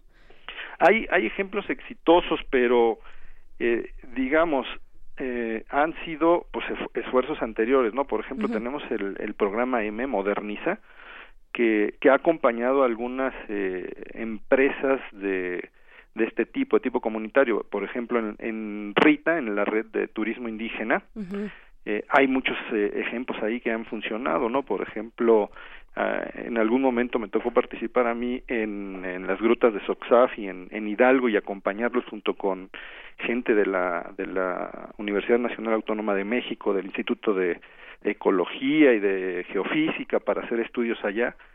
Y, y hay ejemplos, ¿no? Hay formas de hacerlo. El tema es, eh, tenemos que, que estar seguros que el destino quiere el desarrollo turístico, porque si la gente no quiere esto, por mayor capacitación que uno dé, no va a funcionar. Es algo que deben de, de buscar las personas que están tratando de hacer estas eh, microempresas. Claro que muchas veces no se sabe de- los beneficios, ¿no? Porque son eh, comunidades tal vez que están dedicadas a la agricultura, pero luego pues se tienen estas complicaciones con la tierra de que no se puede volver a trabajar después de un buen tiempo, eh. ¿no? El bajo costo Sí. de sus productos en el Claro. mercado, los intermediarios, vaya todo esto, ¿no? Y, y no se trata de cambiarles el- la actividad económica primaria, se trata de que sea complementaria, ¿no? Ajá. Por eso pues está el turismo rural, el turismo de aventura, el de naturaleza, en fin. La, la intención es con, con este tipo de, de empresas y de lo que yo he vivido es poder apoyar a que se conjunte la actividad turística y sus actividades económicas primarias en un, un mejor desarrollo, ¿no? Por ejemplo, se atienden, y a lo mejor esto muchas veces no lo vemos, pero al generar este tipo de, de empresas, se atienden otros problemas como pueden ser eh, de salud, ¿no? Además de los económicos y de empleo, porque en regiones en donde la pobreza es tal y que conocemos que se van del país a buscar mejor suerte con nuestro vecino del norte, cuando regresan, luego tenemos problemas de enfermedades venéreas, de SIDA, de este tipo de cosas que en una comunidad se vuelven un, eh, un foco de salud importante. Entonces, si lo que generamos son nuevas oportunidades de empleo en su lugar de origen, con su gente y respetando sus tradiciones, no solo atacamos la economía, sino que podemos ver otros problemas colaterales que pueden eh, pues, ser muy importantes para el país. Claro, no rompes los vínculos, ¿no? Hay, hay comentarios, imaginarás Roberto en nuestras redes sociales y es, Sí. es buen momento para tomar algunos de ellos por aquí. Eh, Norman G. Chávez no, pregunta, dice, ¿puede nuestro país dejar de buscar eh, o buscar que dejen de venir los Spring Breakers? Eh, desde el punto de vista de Norman G. Chávez, a quien le mandamos un abrazo y nos lo escribe aquí en redes, eh, lo que hacen los Spring Breakers es, es, irres- es un turismo irrespetuoso, así lo califica él. Eh, ¿Tú cómo ves esto? ¿Nosotros calificamos o no calificamos a los que a los turistas? Eh, ¿Nos gusta o no nos gusta que vengan? ¿Cómo, ¿Cómo está esa parte también de el recibir? Eso que mencionabas ya. Sí, ha sido todo un tema además, ¿no? Particularmente los Spring Ese en particular. Ajá, desde hace, uff, muchísimo Sí, tiempo. muchos años. Sí. Eh, bueno, es, es un tema porque también es, es cierto que nosotros no podemos restringirle la entrada a nadie, Ujú. pero justo la, la estrategia de a quién quiero invitar, esa es la que tenemos que empezar a, a cuidar, ¿no? Pero esto tiene que ir de la mano junto con el sector empresarial, porque yo no puedo de la noche a la mañana cambiar eh, este panorama de atracción natural en estas épocas del spring break sin que hubiera una compensación de otro mercado que esté llegando. Por eso se habla de diversificar. ¿no? Esta diversificación es lo que busca otro tipo de turistas que puedan llegar y no solo eh, en cantidad, sino como me parece que ese sí es un acierto, plantear en cuánto gastan, o sea, que incrementen el gasto, porque no es posible que estemos en el top ten llegadas, pero en lo que derrama cada uno de los turistas en ese conjunto, siempre estamos por debajo, ¿no? Entonces, no hace sentido, o sea, eh, nosotros le invertimos mucho dinero a, al país en infraestructura, en servicios, en establecimientos, y no lo estamos recuperando al 100% porque lo que gastan este tipo de segmentos pues es menor, ¿no? Aunque sí sean muchos, pues el, la derrama que nos dejan es mínima porque se quedan encerrados en un hotel, porque no salen a hacer otros consumos y probablemente el tipo de ingreso sea en otro país y no en este país porque reservan a través de servicios que no son los nacionales. Claro. Eh, Roberto Montalvo, ¿qué tan, qué tan desbalanceada está, eh, están los beneficios para los distintos grupos o sectores que se involucran en el turismo en nuestro país. Estoy pensando en los grandes emporios, ¿no? En los grandes emporios hoteleros, eh, muchos de ellos extranjeros, frente a los emprendedores mexicanos. Bueno, lo que pasa es que nunca podemos comparar al, al, emprendedor con un gran consorcio internacional, ¿no? Son dos segmentos diferentes inclusive de, de mercado. Tan es así que eh, uno de esos emprendedores que no es nacional, que es internacional, ha tenido tanto éxito que está poniendo de cabeza a todo el sector hotelero, no solo de México, sino del mundo, ¿no? Airbnb, este, esta nueva plataforma, pues ya ni tan nueva, ¿no? Ya tiene más de ocho años funcionando, eh, les está dando un dolor de cabeza y me parece que lo que tenemos que hacer es encontrar nuevos modelos para competir y no nuevas restricciones para ellos, ¿no? Que existen regulaciones que deben de cumplir, estoy de acuerdo, pero yo creo que desde el punto de vista de competencia, pues también tendrían que aprender cómo adaptarse a este nuevo mercado, ¿no? Claro, y luego, bueno, no sé, este, eh, habrá habrá que ver los datos, las investigaciones periodísticas son muy importantes en ese sentido de cómo llegan estos, eh, pues estos grandes capitales extranjeros a negociar con los gobiernos locales, ¿no? Con una derrama económica importante, pero que de pronto desde los gobiernos locales, pues no se da la misma eh, facilidad para estos para estos emporios extranjeros que para emprendedores locales, ¿no? Bueno, sí, sí, sí, es verdad. O sea, en México tenemos un, un retraso en el apoyo al emprendedor, ¿no? Eso pues es bien sabido, ¿no? Que parte de, de este turismo comunitario pues es eso, son, son microempresarios que tendrían que ser emprendedores. Entonces tendría que venir el apoyo por allá, ¿no? Entonces hay que hacer eh, o asegurarnos que esa estrategia aterrice de buena manera y que esté bien eh, negociado desde otras instancias del sector economía para poderlos apoyar. Eh, para cerrar esta conversación, por supuesto que hay muchísimas opiniones, eh, muchísimos comentarios y, y, también se juntan otros temas eh, de estas otras realidades que vive nuestro país. Eh, por aquí nos comparten esta noticia sobre la Asociación de Transporte Aéreo Internacional, la IATA, que se ha manifestado y ha dicho que la industria está muy decepcionada por la decisión de, de cancelar las obras del nuevo aeropuerto internacional en nuestro país.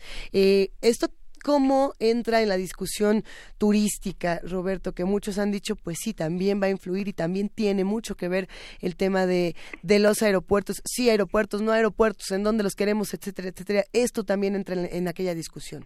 Bueno, esa es una discusión larga y ah, y compleja, ¿no? Porque eh, tiene muchas aristas, ¿no? Eh, tendríamos que revisar en beneficio de quiénes o de qué empresas estaba realizado ese aeropuerto, eh, cuáles son los términos técnicos de las agencias internacionales que validan o no validan las nuevas propuestas. La IATA hoy sale a, hablarnos de alguna preocupación con la propuesta de los tres aeropuertos y su viabilidad que creo que eh, pues en los próximos días lo vamos a ver resuelto porque eh, gente de la Secretaría de Turismo estará participando en el foro que que en los próximos días tiene la IATA. Es bueno saberlo. Justamente para, para revisar eh, pues con toda la gente del sector eh, aeronáutico, pues qué está pasando en el mundo, entonces me imagino que ahí tendrán un encuentro cercano y platicarán también sobre esto y vamos a tener noticias, ¿no? De qué de qué es lo que se está diciendo y qué es lo que está pasando, ¿no? Entonces, eh, yo creo que lo que sí tendríamos que tener en el foco en el turismo es eh, una visión sostenible, en donde los seres humanos, la naturaleza y la economía estén en un mismo nivel, en donde estemos protegiendo lo que vendemos. Vendemos mucho turismo de naturaleza, vendemos muchas tradiciones, vendemos nuestra cultura, cuidémosla. No hagamos dinero por hacer dinero y echemos a perder lo que tenemos, porque si no, pues ya no vamos a tener nada que ofertar al mundo y ya no vamos a tener ventaja competitiva. Pues mira, estaremos muy pendientes de estos encuentros cercanos del primero, segundo, tercer tipo y de la 4T. Estaremos muy atentos a todo eso y te agradecemos, por supuesto, Roberto Montalvo, académico de tiempo completo de la Universidad Iberoamericana. Seguiremos platicando muy pronto. Pues con mucho gusto, Berenice y Luisa, un placer además estar en Radio UNAM, una de las casas por las que pasé estudiando yo también. Esta Ah, es tu casa, Roberto. Muchas gracias. Hasta luego. Muy bien. Pues bueno, pues nos vamos a ir con música. Esto nos lo envía Edgar Bonet. Es una eh, complacencia para ti, Edgar. Gracias, gracias. Y además nos la dedica a nosotros Ay, dos. Luisa, qué buena gracias. onda, Edgar. Gracias. Esto es del grupo de esta banda alemana Lebanon Hanover. La canción es The Word número 2. Así es, vamos con esto.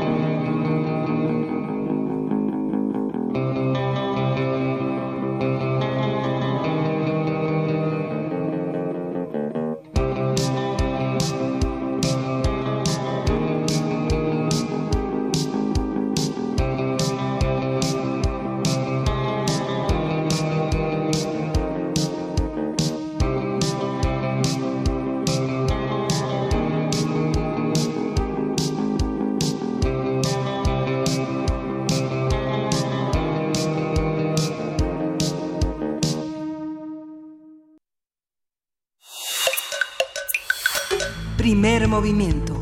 Hacemos comunidad.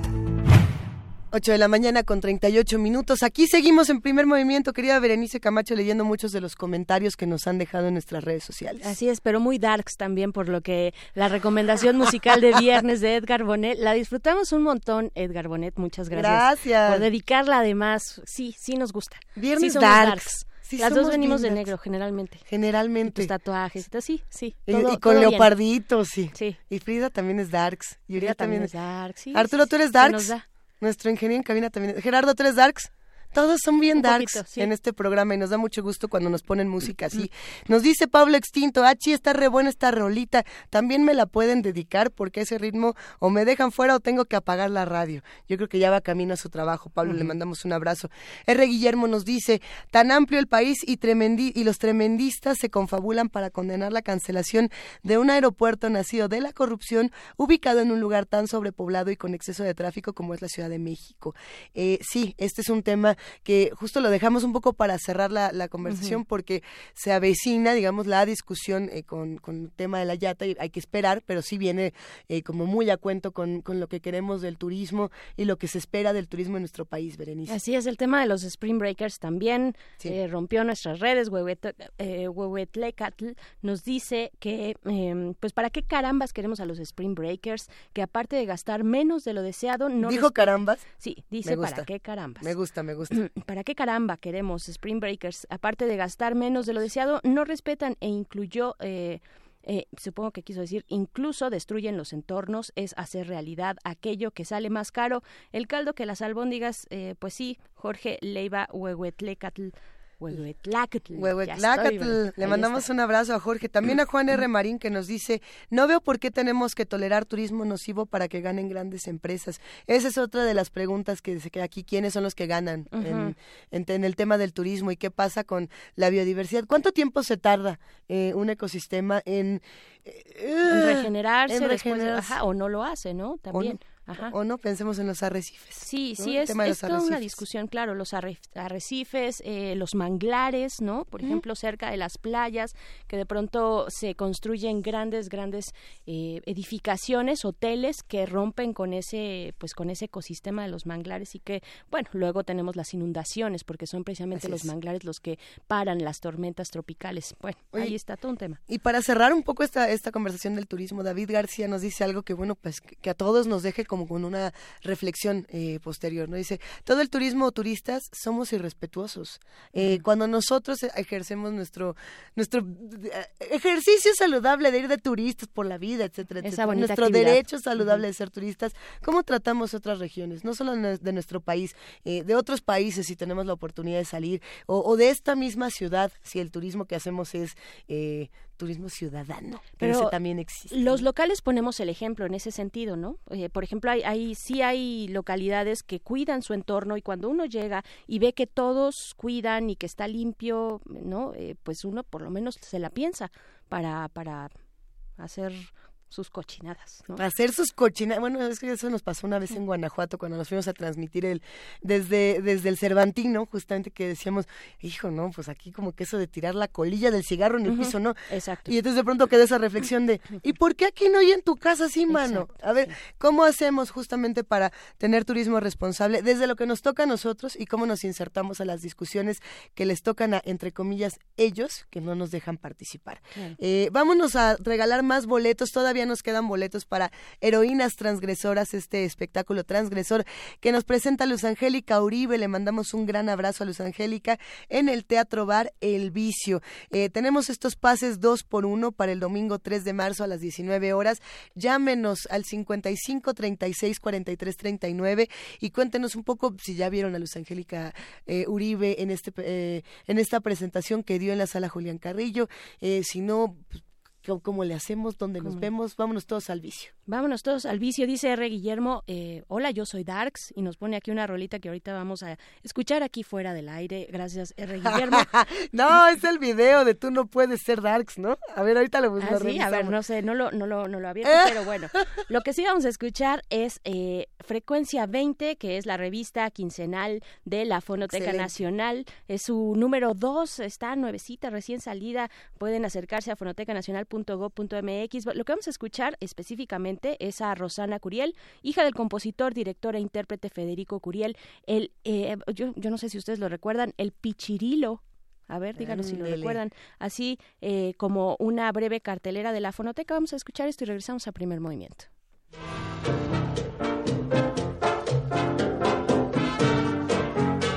Ándale, nanita, nanita, nanita, nanita, nanita, panchita, pero muévete.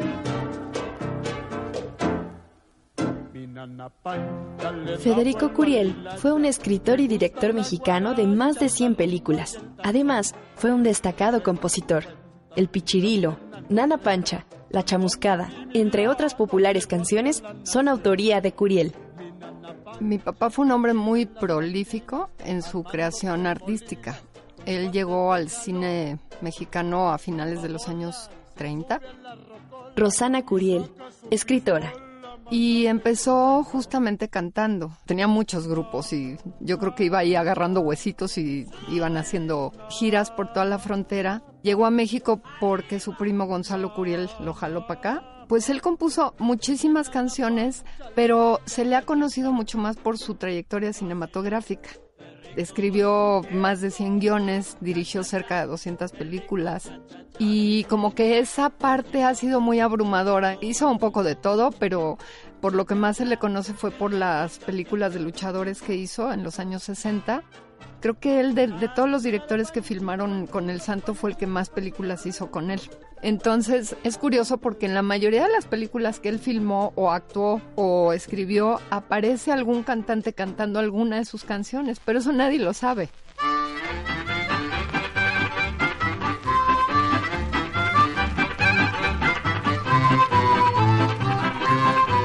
Tengo un carrito que se llama Pichirilo, Pichirilo, rilo, rilo, Pichirilo, rilora. Es como un niño que se enoja y no camina, no camina, mina, mina, ni pa'lante ni para atrás. Hasta Acapulco me lo quise yo llevar y en Cuernavaca nos tuvimos que quedar, pues Pichirilo se traía tal calor que parecía una lancha de vapor. Pichirilo, rilo, rilo, pichirilo, rilora.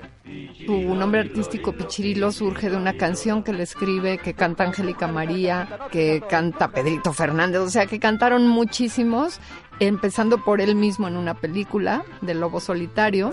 Entonces, bueno, ante un legado tan grande de, de obra, ya sea cinematográfica, escrita, mi papá también dibujaba. Hizo mucho trabajo de ilustración para revistas, él creó el personaje original del Memín Pinguín, empezó incluso a ilustrarlo, luego lo dejó porque seguramente le cayó una chamba mejor en una película y ya se, se fue por otro lado. Entonces tiene como cinco facetas de creatividad. Hemos tenido que ir haciendo un trabajo como de recuperación de, bueno, ok, lo del cine, ok, luchadores, tururú, sus guiones, esto. Ahora, pues la música es algo que es muy importante recuperar porque muchos hemos cantado la Nana Pancha, mucha gente ha escuchado la chamuscada, eh, el homenaje que se le hizo a Jorge Negrete cuando murió, pues la letra es de mi papá, pero nadie lo sabe. Entonces es cultura popular que estamos respirando por la piel todos los días, millones de personas y nadie sabe quiénes son esos personajes. Entonces es muy importante desde mi perspectiva, pues darle un reconocimiento al trabajo de toda esta gente porque como mi papá hay muchos otros, ¿eh? que están súper empolvados y que hay que ir quitándoles el polvo del olvido encima y, y- y darlos a conocer.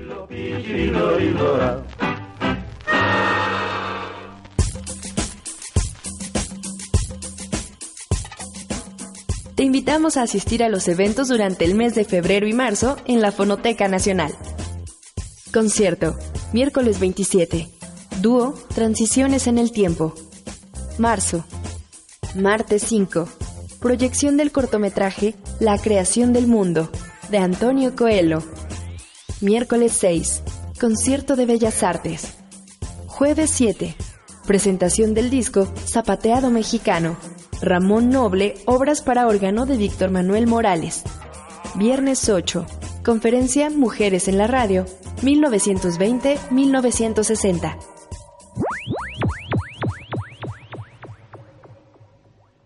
Te recordamos que puedes visitar la exposición de radios y gramófonos antiguos, Memoria de otro tiempo sonoro.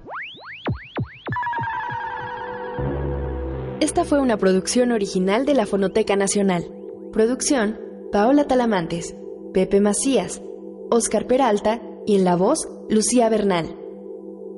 Fonoteca Nacional, la Casa de los Sonidos de México. Visita nuestra página y síguenos en Facebook e Instagram como Fonoteca Nacional y Twitter arroba Fonoteca. Primer movimiento. Hacemos comunidad.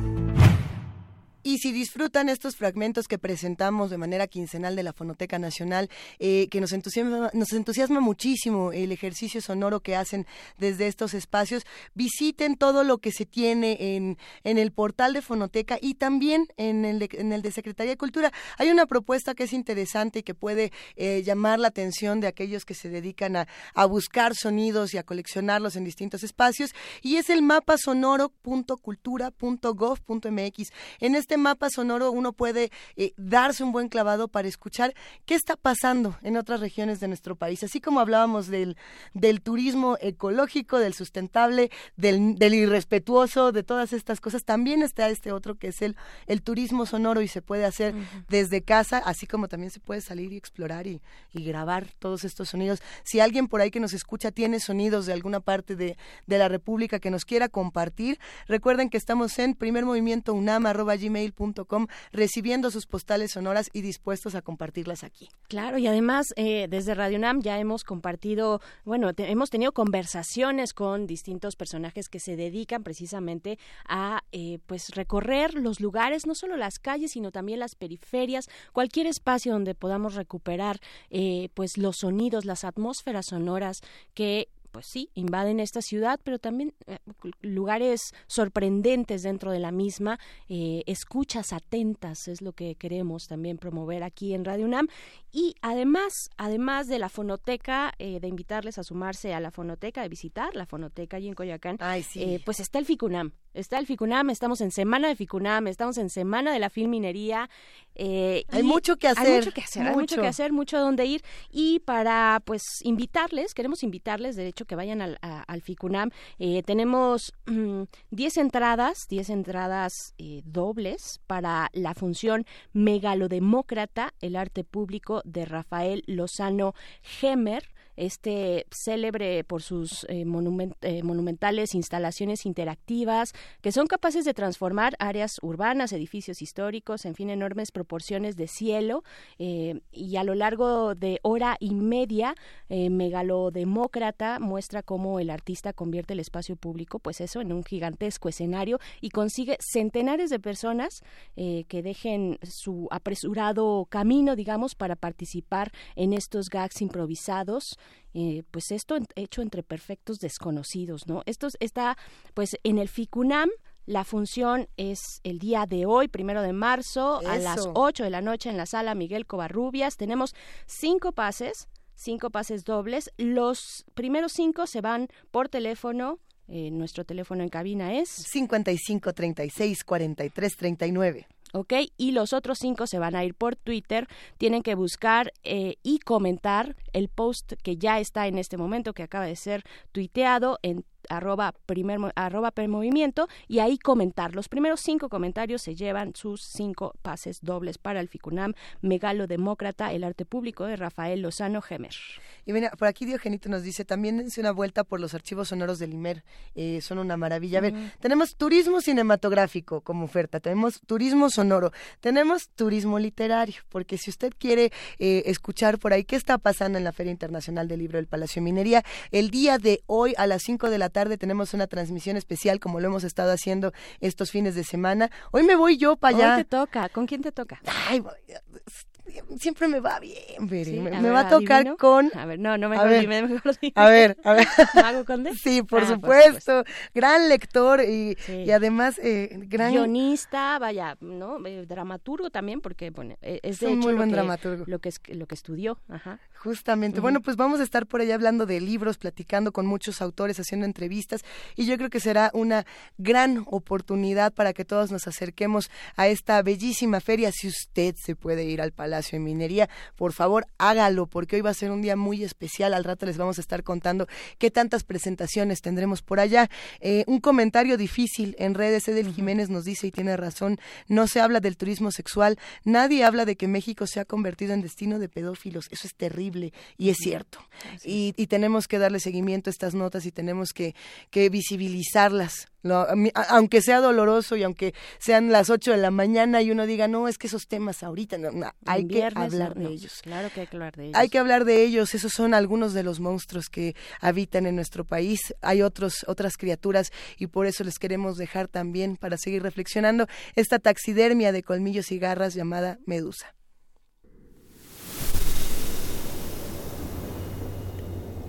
Están bajo la cama. Son esa sensación de que alguien te mira.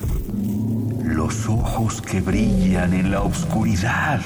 Criaturas de la noche, dueños de las pesadillas.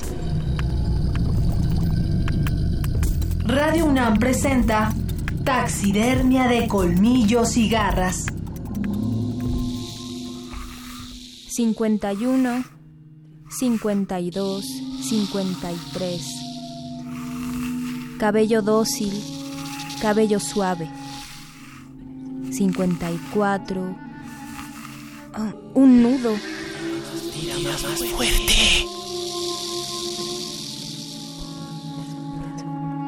Cuando Atenea supo que el dios de los mares violó a una de las sacerdotisas de su templo, decidió castigar a la víctima. Transformó su hermoso cabello en serpientes. Y mis bellos ojos claros en dos rayos letales.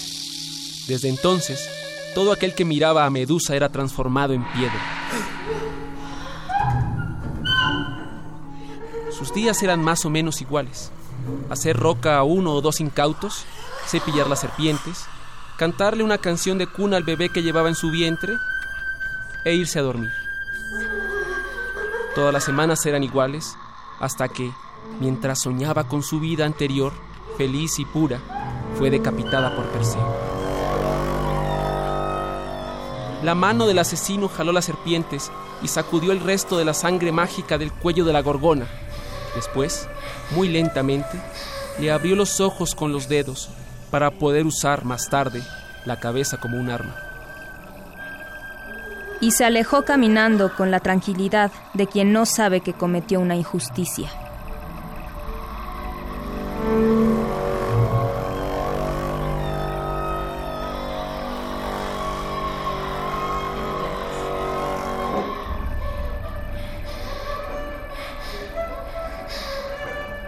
Grabación Jesús Arrieta.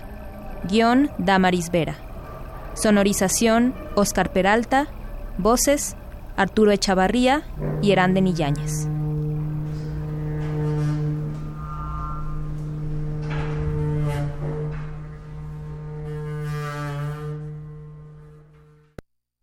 Y nosotras sabemos que les gustó mucho esta ta- taxidermia de colmillos y garras, medusa, ¿qué tal? ¿Qué les pareció? A mí me encanta cuando la producción nos puede lanzar este tipo de, de, pues, de elementos especiales que se realizan aquí en Radio UNAM. Luisa, seguimos ya para despedir esta segunda hora. Son las 8 con 57 minutos de este primero de marzo.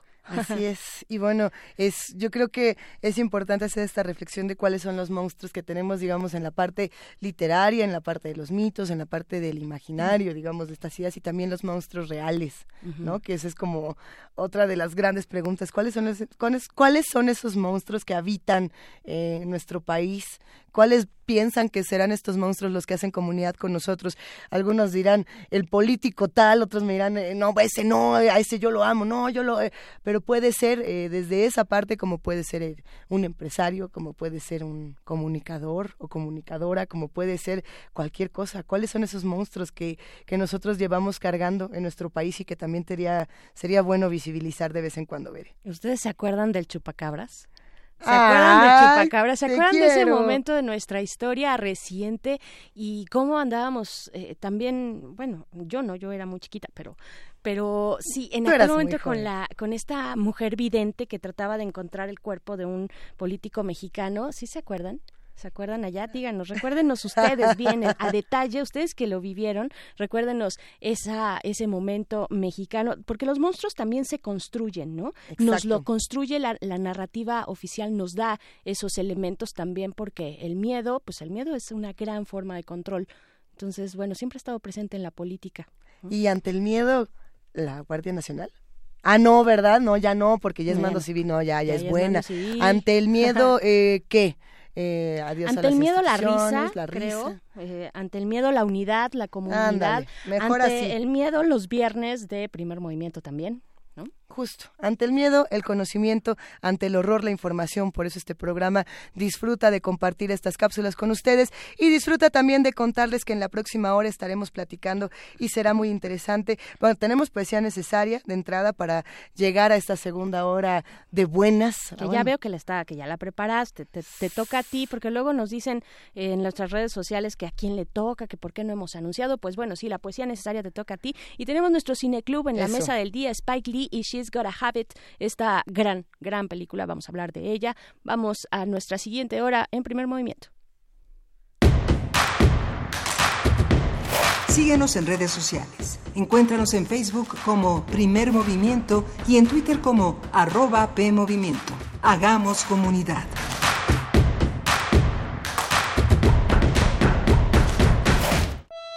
En este espacio, la palabra es la ruta y la poesía el destino.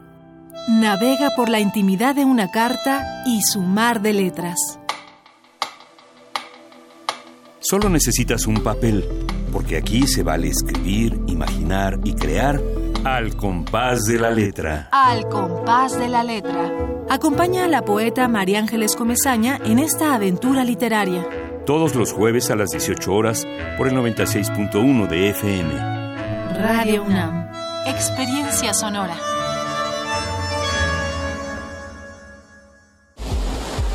¿Para qué sirve la cultura de la legalidad? Para que todos marquemos algo que realmente esté sobre lo que está establecido. Para que como ciudadanos estemos conscientes de lo que pasa. Para crear conciencia. Para tener rendición de cuentas. Para conocer las leyes y conocer cuáles son tus derechos. Para defendernos y no siempre nos anden viendo la cara. Derecho a debate. En la cultura de la legalidad participamos todos. Conduce Diego Guerrero. Escúchanos los martes a las 4 de la tarde por el 96.1 de FM. Radio UNAM. Experiencia sonora. Un nuevo año es un buen momento para renovarse. Y en el INE es muy sencillo. Revisa tu credencial para votar y si tiene un 18 en la parte de atrás o su vigencia al frente dice 2018, ya venció. Y no es válida para ningún trámite oficial. Renuévala cuanto antes. Acude al módulo del INE más cercano. El trámite es rápido y sencillo. Recuerda que tu INE te identifica. Porque mi país me importa, renuevo mi credencial para votar y la mantengo actualizada. Instituto Nacional Electoral, INE. Este invierno quítale fuerza a la influenza. Ventila lugares cerrados, lávate las manos frecuentemente y protégete del frío. Menores de 5 años, adultos mayores, embarazadas o personas con enfermedades crónicas deben vacunarse. Es seguro y gratuito. Si tienes fiebre, tos, dolor muscular, de garganta o de cabeza, no te automediques. Ve al médico. Gánale al frío y cuida a tu familia. Secretaría de Salud. Gobierno de México.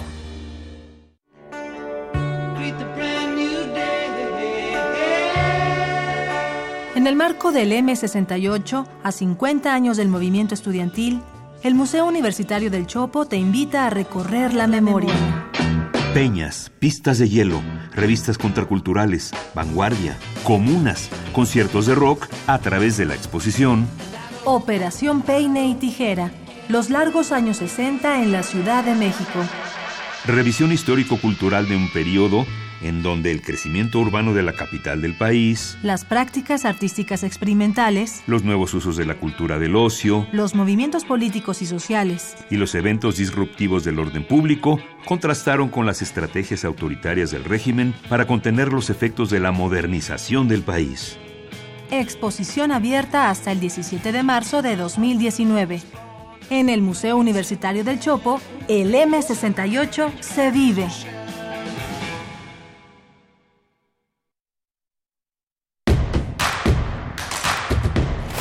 Encuentra la música de primer movimiento día a día en el Spotify de Radio UNAM y agréganos a tus favoritos.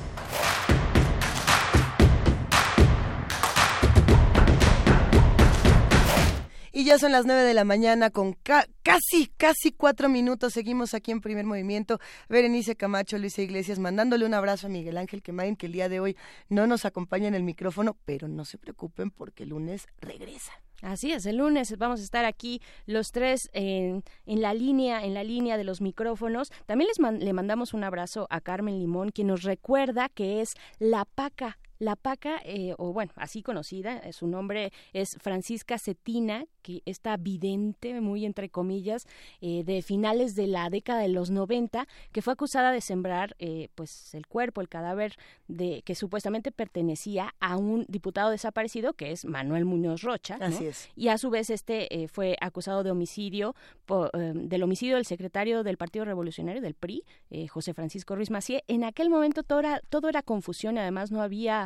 eh, pues bueno, de entrada no había información sólida, eh, transparente, no había transparencia en el gobierno como lo tenemos ahora y se daba el espacio para generar estos mitos, ¿no? Y, y sí, efectivamente, la Procuraduría pues echaba mano de estas estrategias del más allá, eh, de, de usar, bueno, de, de pedirle a una vidente, a una mujer vidente que pues buscara el cuerpo de un, de un personaje desaparecido de la política mexicana.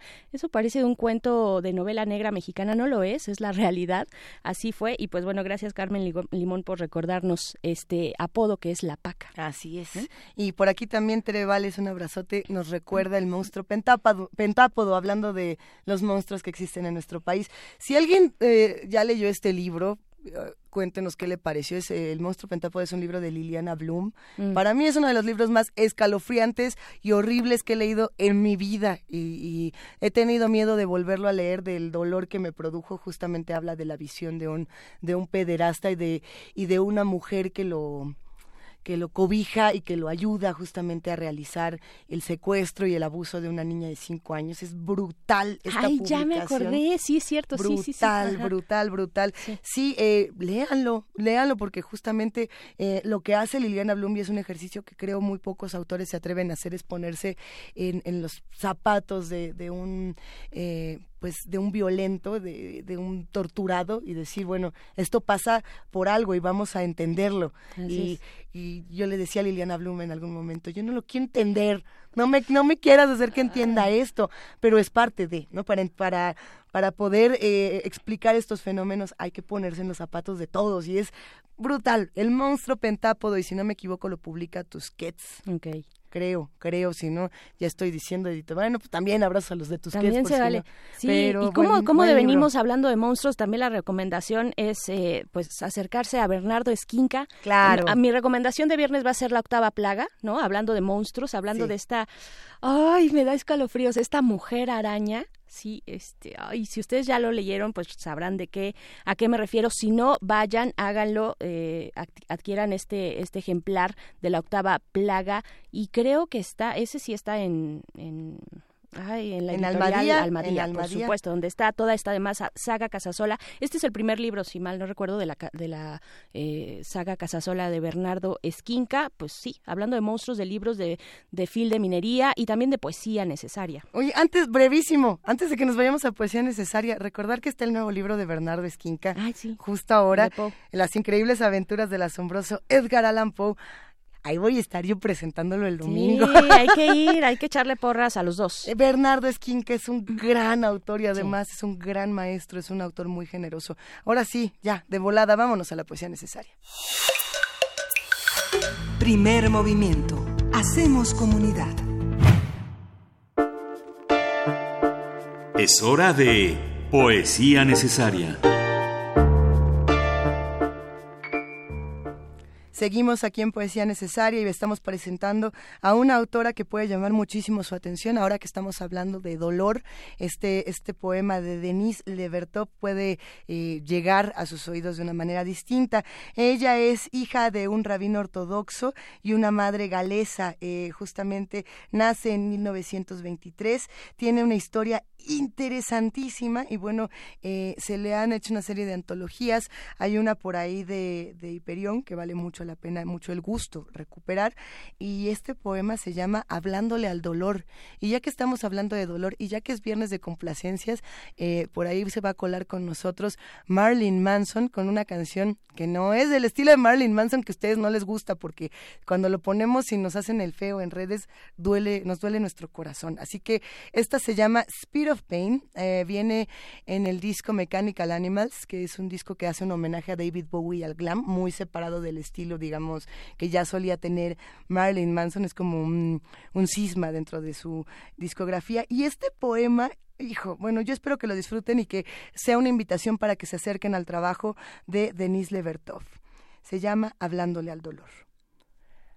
Ah, dolor, no debiera darte el trato de un perro vagabundo que llega hasta la puerta trasera por sí logra un trozo de pan duro, un hueso modo. Debería confiar en ti. Debería halagarte y conseguir que pasaras adentro y ofrecerte un rincón propio, con una vieja alfombra para echarte y tu propia escudilla. Te piensas que no sé que llevas tiempo instalado en mi porche. Quieres que te quede listo tu sitio genuino antes de que sea invierno. Necesitas tu nombre, tu collar, la chapa de identificación, y necesitas el derecho a espantar a los intrusos, a quedarte en mi casa y sentirla como propia, a mí como algo tuyo y a ti como mi propio perro, dolor.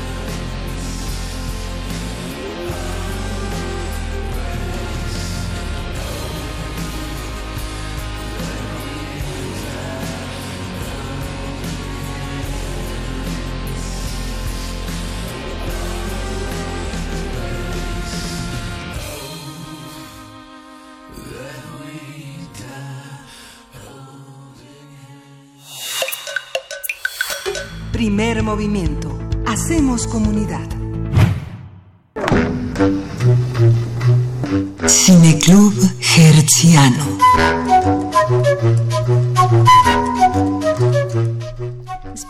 es un director de cine, guionista, productor y actor estadounidense. Su verdadero nombre es Shelton Jackson Lee y nació el 20 de marzo de 1957 en Atlanta. Desde muy joven se trasladó a la ciudad de Nueva York, donde desarrolló sus cualidades para el cine. También es reconocido precisamente por su activismo a favor del nacionalismo negro y los movimientos de resistencia. Así es, entre su larga filmografía sobresalen La Última Noche en 2002, Malcolm X de 1992 y Haz lo Correcto de 1989. Su ópera prima She's Got a Habit de 1986 fue eh, que fue retomada por Netflix para convertirla en una serie apenas el año pasado. Exactamente. en 2015 le entregaron un Oscar honorífico y en la reciente ceremonia de entrega de los Oscar fue galardonado por el premio a mejor guion adaptado por el infiltrado del KK Clan, algo así, es que es el de Black, ahora decimos... Black Clansman. Ándale, es que está bien difícil de pronunciar. Tiene su chistecito.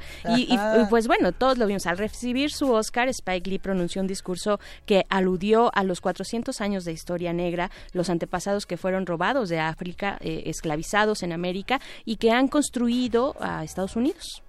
Y bueno, agregó que las elecciones presidenciales de 2020 serán una buena oportunidad para estar del lado correcto de la historia. Dijo, hagamos la elección moral entre el amor versus el odio, hagamos lo correcto. Estas fueron las palabras de Spike Lee ante el público que aplaudió durante la ceremonia del domingo pasado.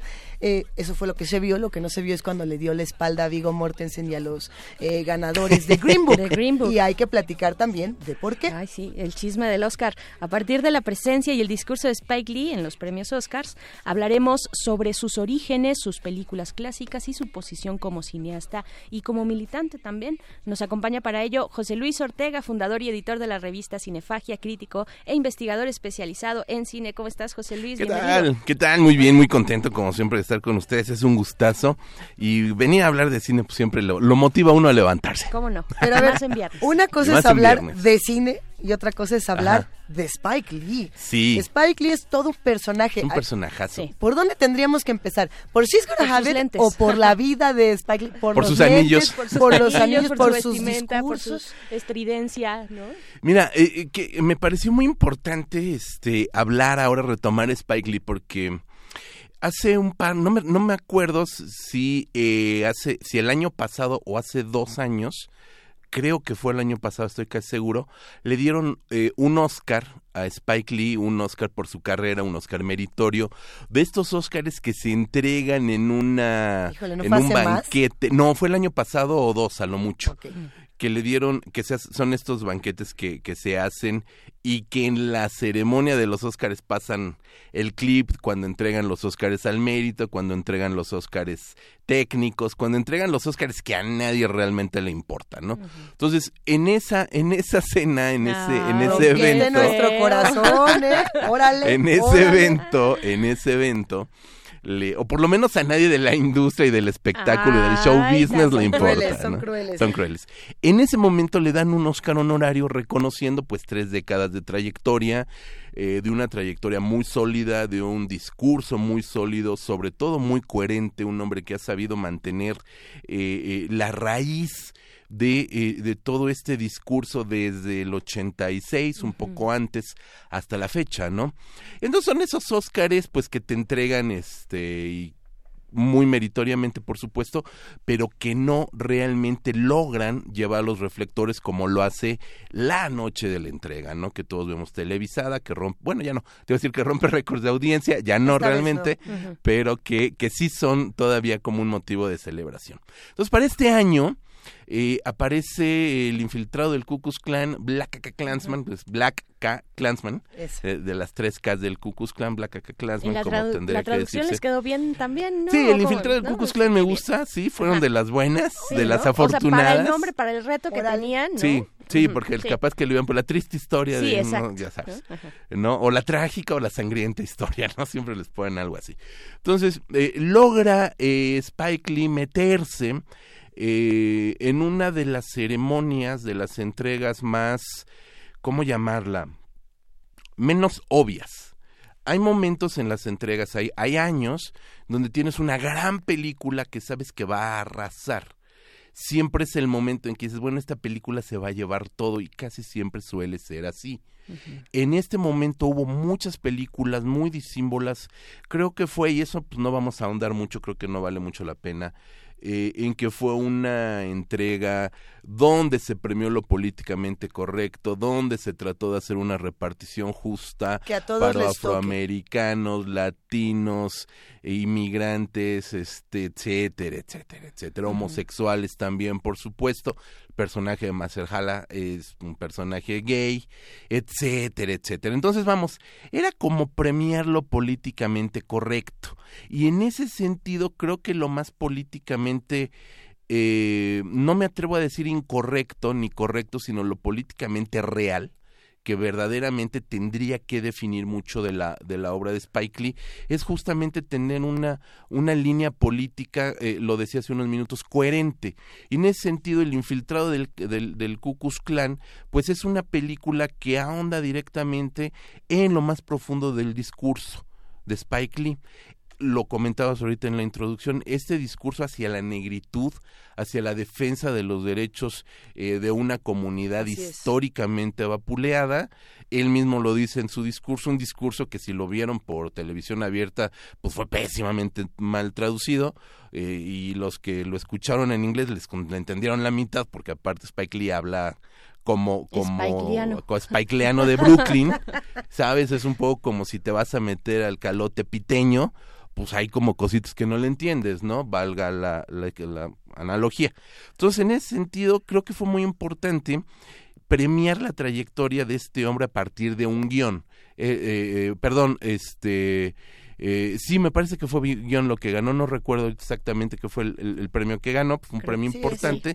Sí, es guion, porque el otro es guion adaptado y guion este original. Entonces gana guion, que fue la manera de darle un tributo muy merecido y que si en algún momento, evidentemente mi corazón y el de todos los mexicanos, estábamos con Cuarón, eh, Roma me parece un trabajo muy impresionante, me parece muy justificado, pero si hubiera una segunda opción de quién merecía ese premio a mejor director, sin lugar a dudas era Spike, ¿no?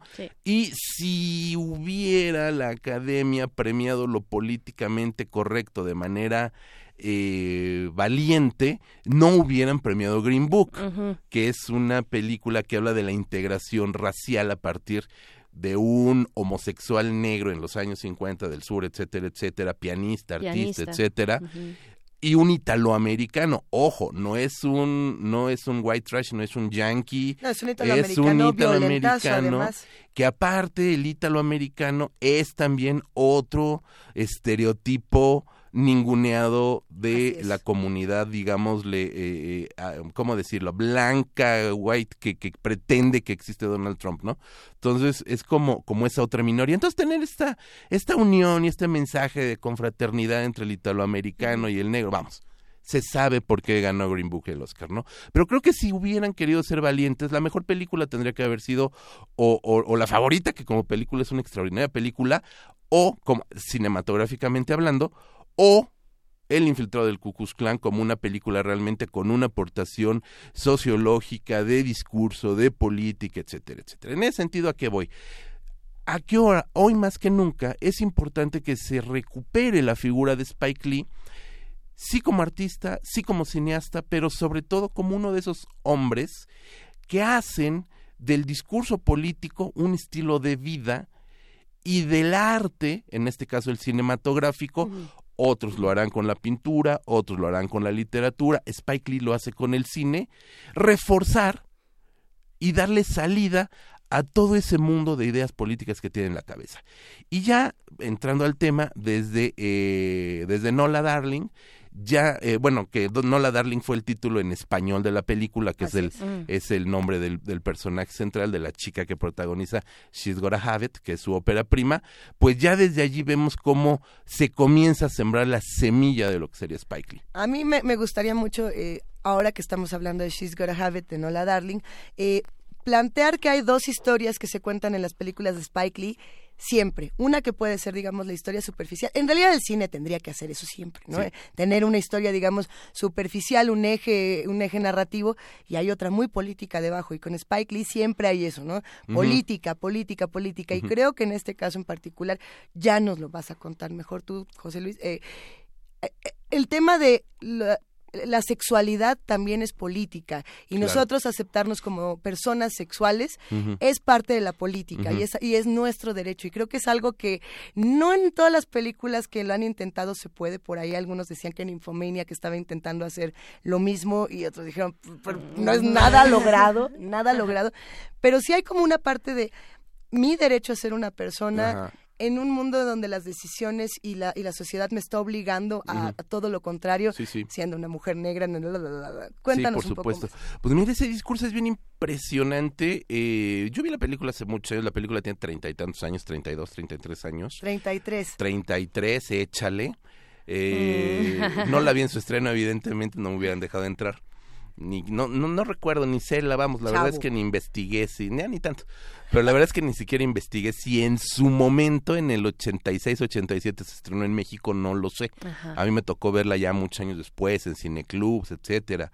Hará cosa de 15 años, más o menos, 14, 15 años.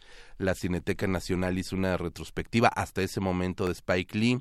Le publicaron un librito chiquito de los cuadernos de Cineteca sobre Spike Lee y para mí resultaba interesante porque realmente no había en aquel momento, hoy por supuesto sí, la posibilidad de acercarse al cine de minorías, es decir, hablar de un cine netamente negro, de hablar de un cine netamente chicano, de hablar de un cine netamente eh, de estas minorías, eh, incluso de otras latitudes europeas y demás, era muy difícil que se pudiera ver. Entonces, descubrir el cine de Spike Lee creo que en México se dio a partir de Malcolm X quizás, ¿no? Que, Sí. que fue como, como una de las primer- primeras películas, perdón, blockbusters, un poco ya de mayor salida también comercial de Spike Lee, y a partir de la figura de quién, ni más ni menos, ¿no? De, Mal- de Malcolm, de Malcolm X, que desde esta película ya se menciona Malcolm X en esta primera película, este largometraje de Spike Lee, eh, Nola Darling, ya se nombra y ya aparece de alguna manera el espíritu de, de, este de Malcolm X en la película, ¿no? Entonces, lo que comentas es bien importante, ¿no? La postura política del ser humano que se entiende a sí mismo con una responsabilidad sobre lo que hace y sobre su cuerpo. Entonces aquí la manera en que es- estamos hablando para la gente que no la vio es porque la hayan visto, la estuvimos recomendando, es la no, historia te de las una vamos a contar, ni modo. Te las vamos a Sí, en spoiler. este momento. Si no la han visto, pues apáguele y regrese en 30 segundos. es, es la historia de una chica, eh, Nola, la Nol- Nola Darling, es una chica veinteañera, es una especie de diseñadora editorial, diseñadora gráfica, que eh, tiene tres novios. Uno que es un playboy, otro que es un bueno para nada y otro que es un hombre un poco más centrado. Y a partir El de bueno, estas el malo y el feo. el bueno, el malo y el feo. Sí, Y uno de ellos es Spike Lee. Y uno de ellos es Sp- Spike Lee, que además es el feo. Es el feo.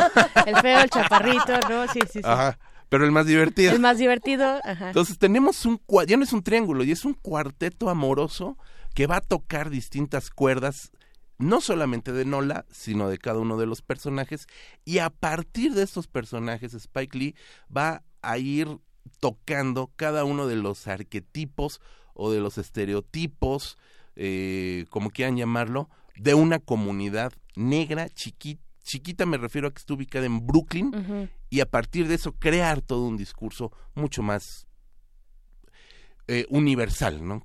Claro, pues va a llegar el momento de despedir a nuestros amigos del 860 de AM. Luisa. Así es, hacemos una brevísima pausa.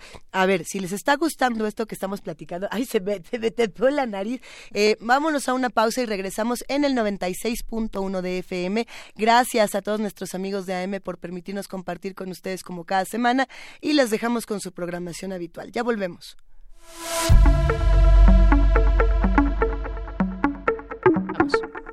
Estamos de vuelta. Estamos de vuelta hablando con José Luis eh, Ortega acerca de Spike Lee, She's Got a Habit, esta película, su ópera prima, y es una gran, gran película que tiene un remake hecho serie en Netflix que salió, creo, el año pasado o 2017. noviembre del 2017. 2017, exactamente. Y pues bueno, nos estabas comentando de este universo que crea Spike Lee eh, a partir de cuatro personajes, ¿no? Básicamente Nola, Nola Darling y su trío amoroso, yo no sé si poliamoroso, que también es esa otra cuestión, entre ellos no interactúan, aunque uno cuando la ve por primera vez piensa que en algún momento, ya saben, en esa cena final, pueden interactuar, bueno, yo me quedé al menos así como con esas ganas de que algo pasara entre ellos, pero no pasa nada, ¿no? Bueno, nos contabas de este universo que genera. Sí, eh, es, bien importante cómo...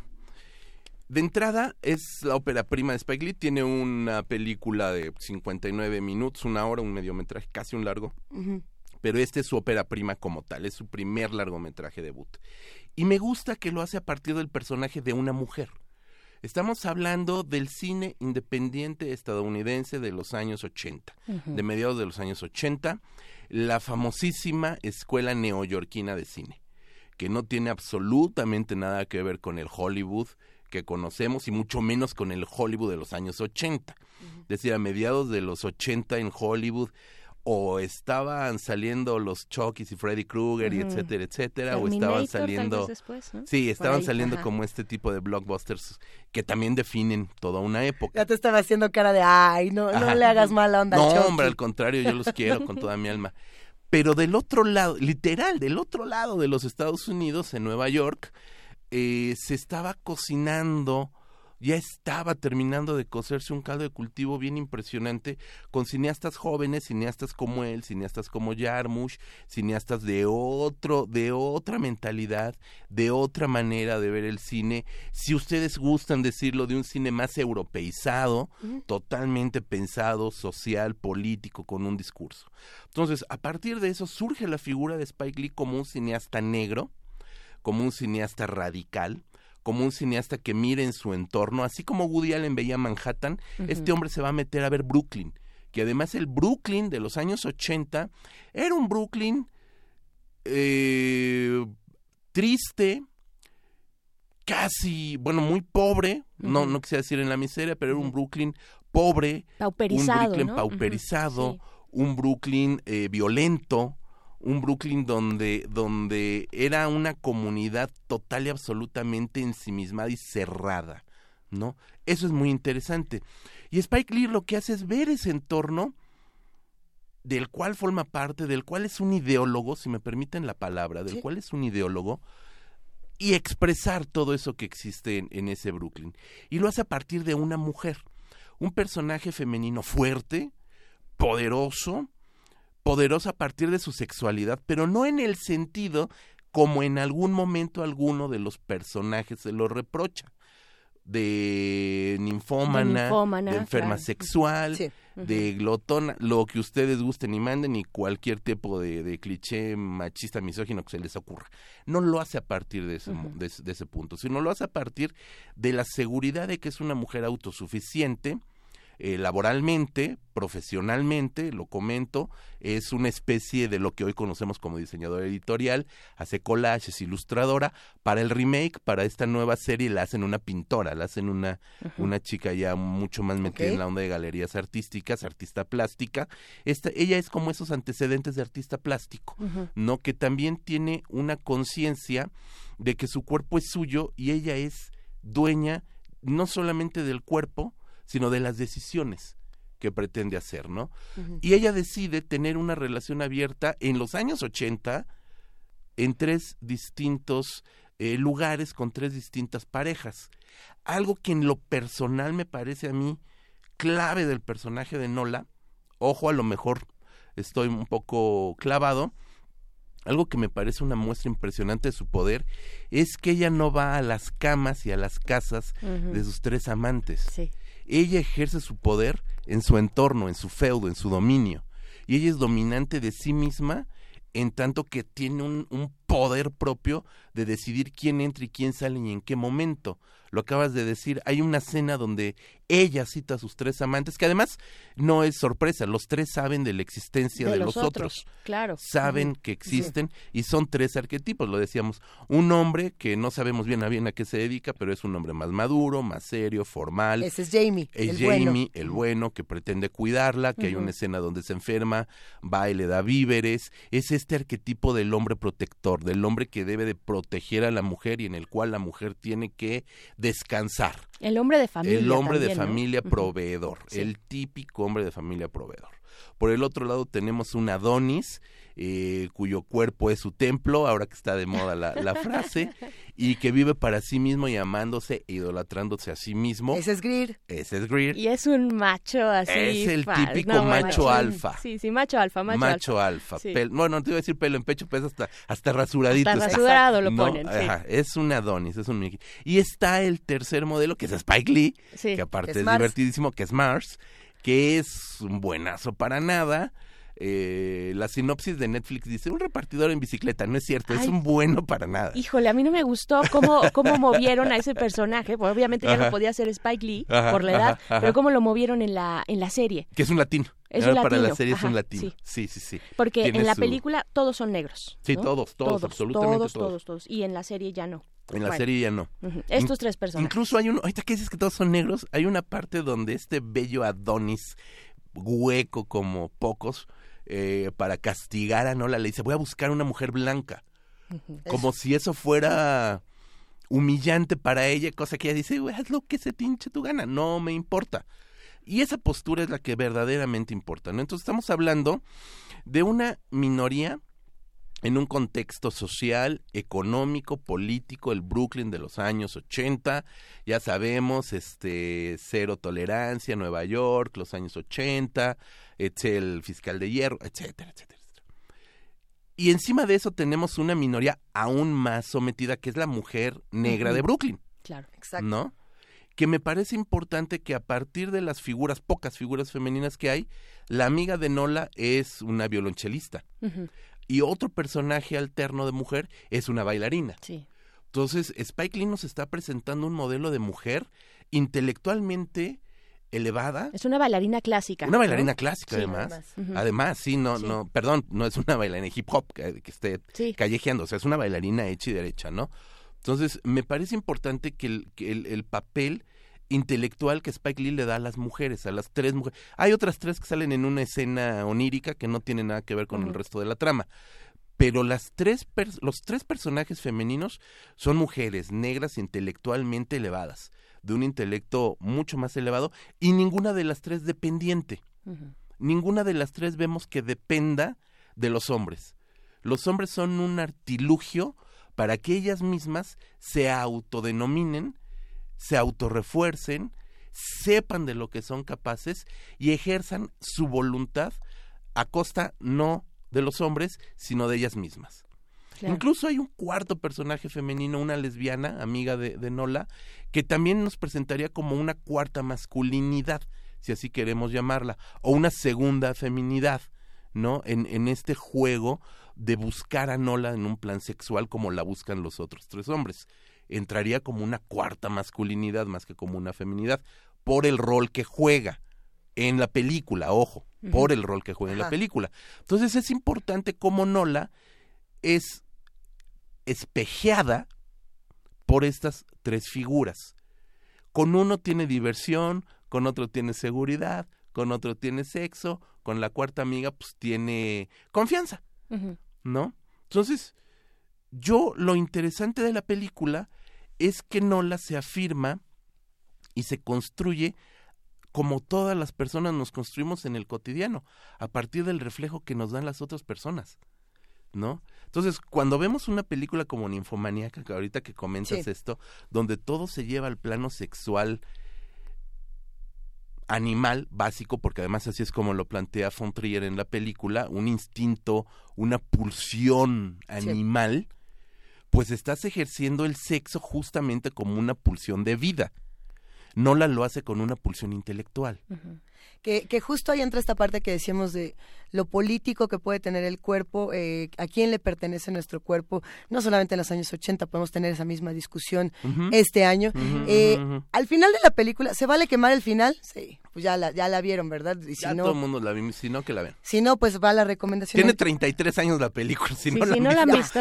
A ver, al final lo que ocurre es que Nola se queda con, con Jamie. No es ese el final. Espera, es que justo es a lo que Sí. quiero llegar. Y Ujú. después de eso hay un momento en el que Nola dice, oigan, pero ¿y qué creen en el chancha real? Ajá. Chan Chan aparece Ajá. Nola diciendo que pues al final ella como que no aguantó la monogamia, que le empezó a poner el cuerno a Jamie, que finalmente la relación eh, colapsa. Pero dice algo en ese final que yo creo que es la reflexión eh, que Spike Lee quiere proponer en términos políticos. Dice, la monogamia es otra manera de esclavitud. Sí. Y, y cuando dice otra manera de esclavitud, por supuesto que refiere a todo lo que los, los negros han tenido que vivir, como las distintas sí, maneras sí, de esclavitud a lo largo de la historia. ¿no? Y el cuerpo no puede ser otra manera de esclavitud, nuestro cuerpo, ¿no? Que creo que es una reflexión absoluta. Es brutal. Es brutal porque, bueno, ya ahora sí que ya spoilereando la película, el momento en el que Nola decide dejar a sus amantes y dedicarse por uno, Jamie, por Jamie, es cuando él la somete brutalmente. Cuando la somete y cuando ella se ve sometida y humillada, es cuando, y, y, y ahí es cuando dices, ¡ay! En la madre, ya traicionó a la película. ¡No lo sí, hagas! no lo hagas. Pero no- porque en ese ajá. momento es cuando ella decide si él es el bueno. Y es un poco como, como esta onda de, de este, entendiendo al cavernícola, ¿no? En el momento en que le dan el garrotazo, la agarran de las greñas. ¿Usted es mi vieja? Ella dice, sí, mi rey, voy contigo. Y uno dice, ¿qué pasó? ¿Dónde quedó la nola? Abierta, pansexual, etcétera, etcétera. Y, y dice, yo ya decidí que voy a ser célibe, me voy a dedicar al celibato, voy a estar contigo. El güey se crece, evidentemente. Bueno, pues vamos a ver, ¿no? A ver. Corte A, no, no Eso, puede ser esto. eso. Ahí es cuando Ese Spike Lee te mete un gancho al hígado. Sí. Y cuando de verdad, aunque estés en Netflix, en tu sala o en la tele, digo, en la cama viendo la compu, te dan ganas de de verdad de pararte y aplaudir porque dices, eso es ser valiente y llevar al personaje a las consecuencias finales. Darle la oportunidad, y eso es algo bien importante en guion, por eso es importante que Spike Lee es el escritor del 99.5 de sus guiones. Le da la oportunidad al personaje de demostrar lo que ella se ha encargado de negar. Es decir, durante toda la película negamos, ella niega esta, eh, este autoritarismo machista, misógino. Ella se encarga de darle libertad a su persona y llega un momento en que decide ella someterse. ¿No? Mm. Porque la someten, físicamente la someten, ella mentalmente se somete, lo prueba y dice, no, no, de verdad que no. ¿Qué creen? Sí estaba bien.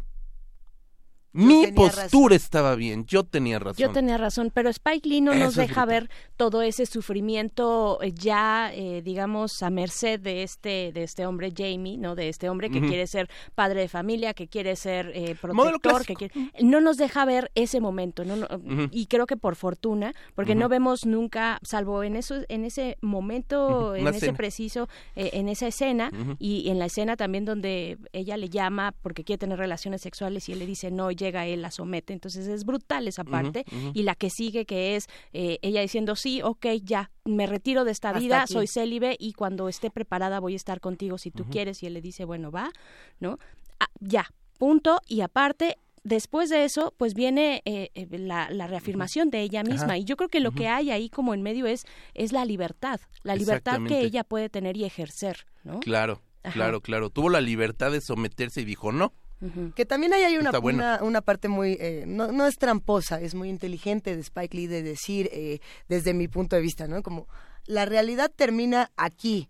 O sea, el, el- el- las mujeres, el- la- en, en una estadística, en una realidad para las mujeres de cualquier país, la historia terminaría en me quedo con este y me quedo sometida y ahí se acabó.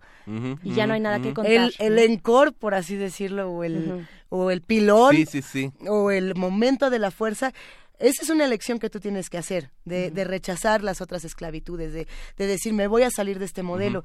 Pero la, poli- la película bien podría tener dos finales, como Sí. decir, termina en esto, fin, ¿no? Este Ajá. es el destino de las mujeres independientes, de las mujeres independientes no solamente económicamente, sino emocionalmente. Ajá. Aquí se les va a acabar.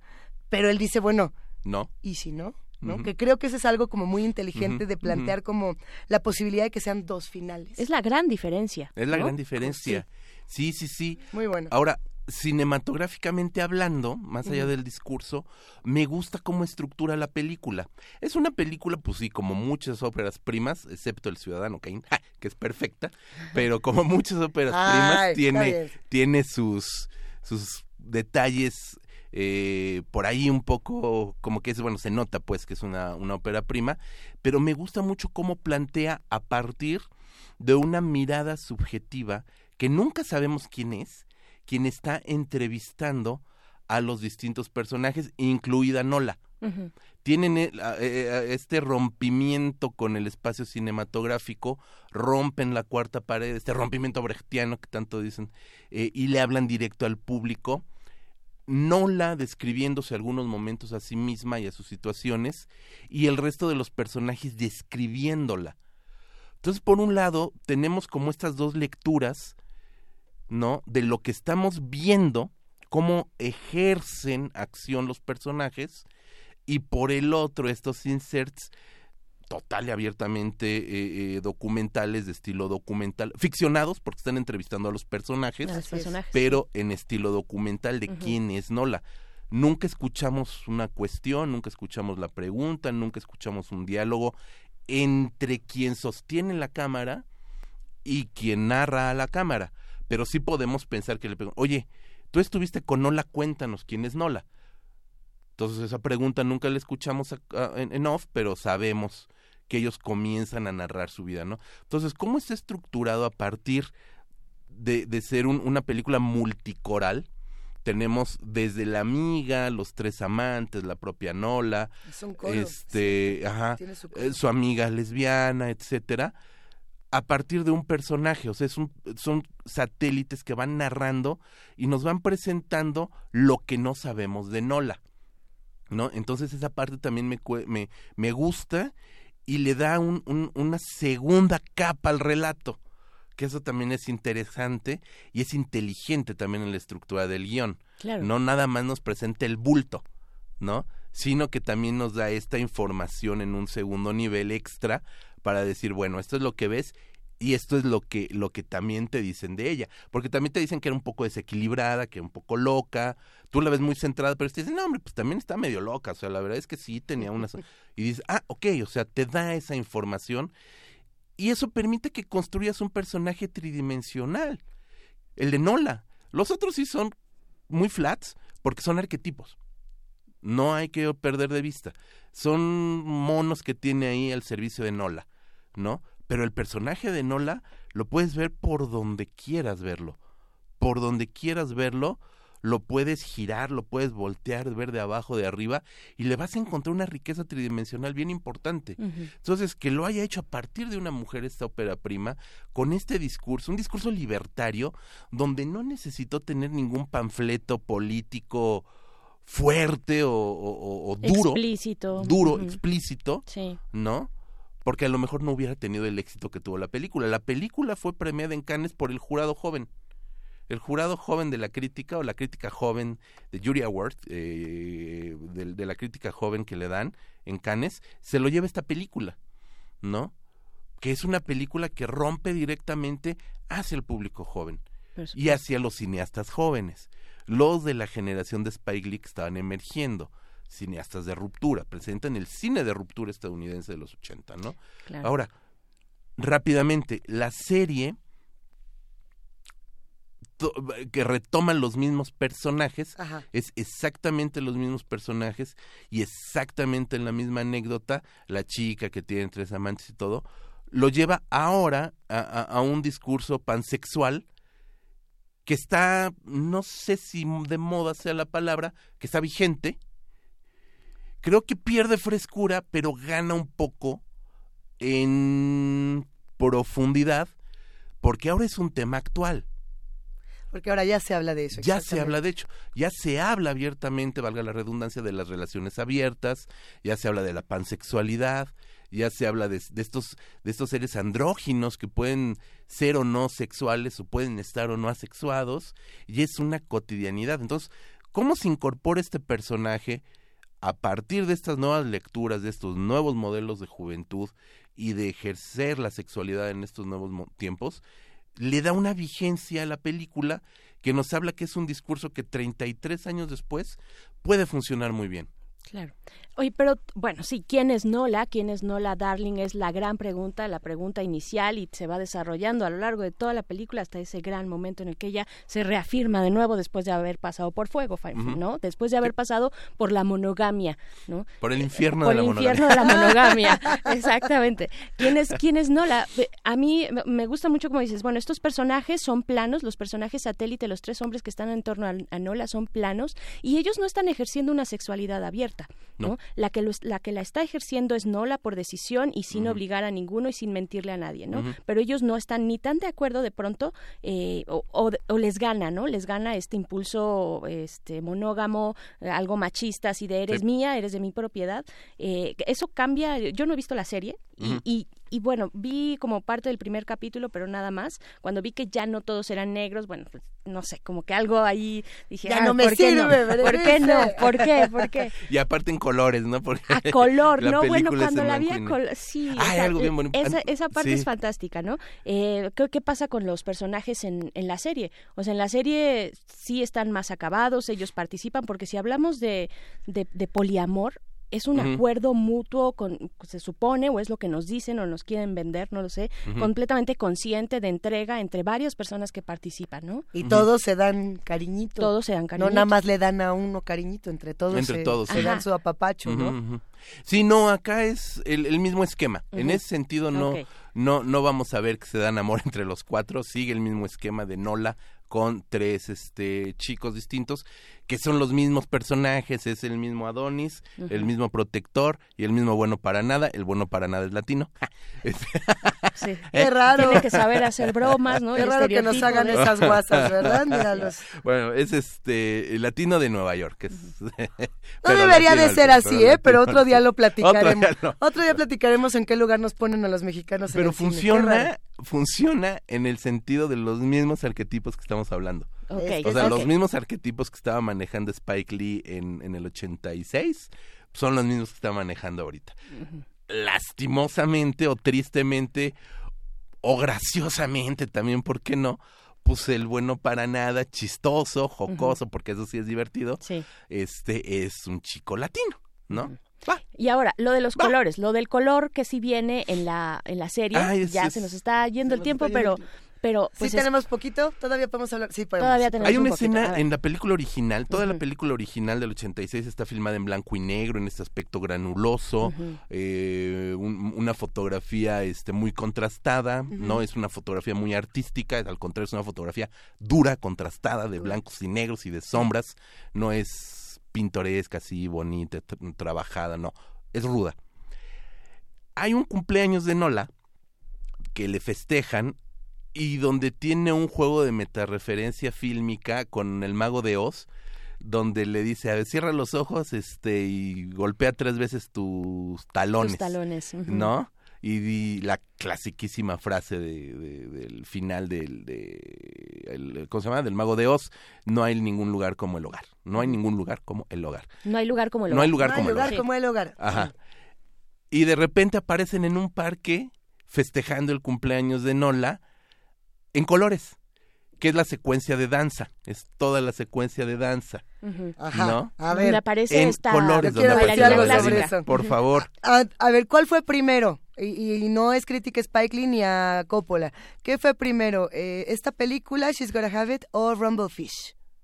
Rumblefish es la película donde Mickey Rourke... Sí, Mikey Rourke. Eh, sí. y bueno, a ver, y- vámonos a las fechas. Yo Mientras- creo que hay que checar porque ese es el mismo... eh, eh, recurso que Sí. toman en Rumblefish cuando tienen que liberar justamente a este pez de la pecera, que es la Mm, metáfora de eh, Free the Fish, liberen a los Ajá. peces para eh, acabar con la esclavitud que, sur- que sufren estos grupos marginados. Y nada más, por na- no quiero arruinar este mito de Spike Lee, pero no, no, pues no, para nada. Es del La ley de la 83. calle, en Ujú, Rumblefish, Tres es del años antes. 83. Sí, sí, sí, pues está bien, ¿no? Muy Bueno, cerquita, está bien, está bien. Son- Muy cerquita, muy cerquita. Son cerqui- sí, sí, Sí. No, y seguro, no, y conociendo a No, Spike no Lee. digo ay, que sea plagio, sí, no sí, sí. digo no, que no, sea no. plagio, pero... Conociendo a Spike Lee digo como si lo conociera, como si fuera brother. Ahorita Ah, que no es ahorita nuestro- le nuestro pregunto, my negro, este... No, yo creo que evidentemente conoce del cine de Coppola. Bueno, ahorita ya conoce a Coppola, en aquel momento a lo mejor no personalmente a Coppola, pero seguro conocía la película. Pero es un recurso que se vale, por eso digo, da lo mismo apropiarse el mago de Oz que apropiarse Rumblefish.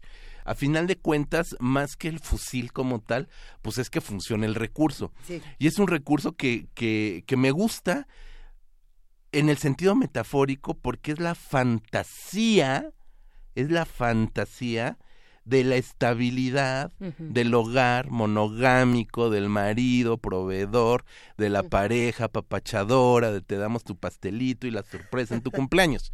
¿Sabes? O sea, es esa metáfora, es ese mundo onírico, feliz, esa fantasía, que es como el mago de Oz, está en tu cabecita, ¿no? O sea, entonces, en ese sentido funciona muy bien la, la, la, la metáfora y, y el cuadro, ¿no? Intertextual ahí con, con el mago de Oz y con Rumblefish también, por supuesto. ¿no? Volvemos a ver, y ya para ir cerrando esta conversación, a Nola Darling en otras películas de Spike Lee. Por ahí eh, nos dicen que en Red, Hook, en Red Hook Summer vuelve a aparecer como Mother Darling. Sí, sí, es un personaje Regresa. no recurrente, pero sí, sí no recurrente en el sentido que aparece en dos películas, pero sí hay este dos o tres vueltas de, del personaje de, de, de Nola, de Nola Darling. Pues con Nola qué Love. reflexión final nos vamos a Está quedar. re bonita la Nola. Hijo, Está eh, bien bonita. busque usted la foto, es Está Tracy. Camila. Tiene Ay, un nombre rarísimo ahora la buscamos. que Sí, no... Tracy no- Camille algo, ¿no? Sí, Sí. Ahora, ahora compartimos la imagen, que además justo eso, ella es, eh, ella impresiona, es eh, avasalladora. Pero Sí. bueno, eh, ¿con qué nos vamos a quedar de Spike Lee para ir cerrando esta conversación, querido José Luis Ortega? híjole, ¿con qué nos vamos a quedar? Uf, uf, uf, con el... De todo lo que hemos platicado. Pues, pues mira, Tracy Camila Jones. Tracy Camila Ella. Jones. Ella. Eh, ¿Con qué nos vamos a quedar? Sí les recomiendo, por supuesto, que vean esta película, es su ópera prima. Está en Netflix, véanla. Es bueno ver esta, esta película. Eh, Podemos encontrar, ya no hay este videoclubs, pero todavía se pueden encontrar muy fácilmente copias en, en DVD, Blu-ray en las tiendas de Malcolm X, de Do the Right Thing, por supuesto, haz lo correcto, que esa fue la película, es la película emblemática de, de él. Ese sí es toda una postura política importante que incluso es, es la frase que utiliza para cerrar su discurso en, en la recepción del Oscar. Hagan lo correcto. He God's Game. Tiene una serie de películas con Denzel Washington maravillosas. Es quien impulsa a Denzel Washington en, en el cine. Y bueno, ahorita no sé si todavía está en cartelera ahorita a partir de los Oscars, pero todavía este fin de semana pasado El infiltrado del Ku Klux Klan estaba por allí, una Sí. película que te va llevando ahí medio de risita, medio de comedia, eh, que te vas medio muriendo de risa y después te Uh, ponchas durísimo. Está en Cineteca. En Cineteca cine, además está en están sí, Cineteca. proyectando distintas películas del, de la- del- nominadas. Ajá, entonces vale mucho la pena y sí acérquense a- a- al cine de Spike Lee.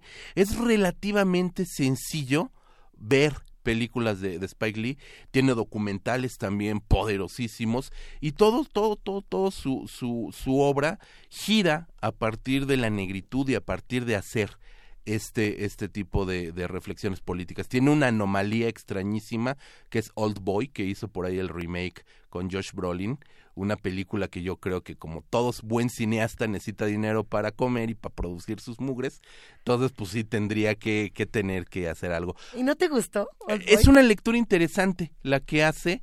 eh, total, es un, es un chipote ahí en su filmografía. No es nada mala la película, pero sí no es como una película spikeliana, por llamarlo Ajá. así.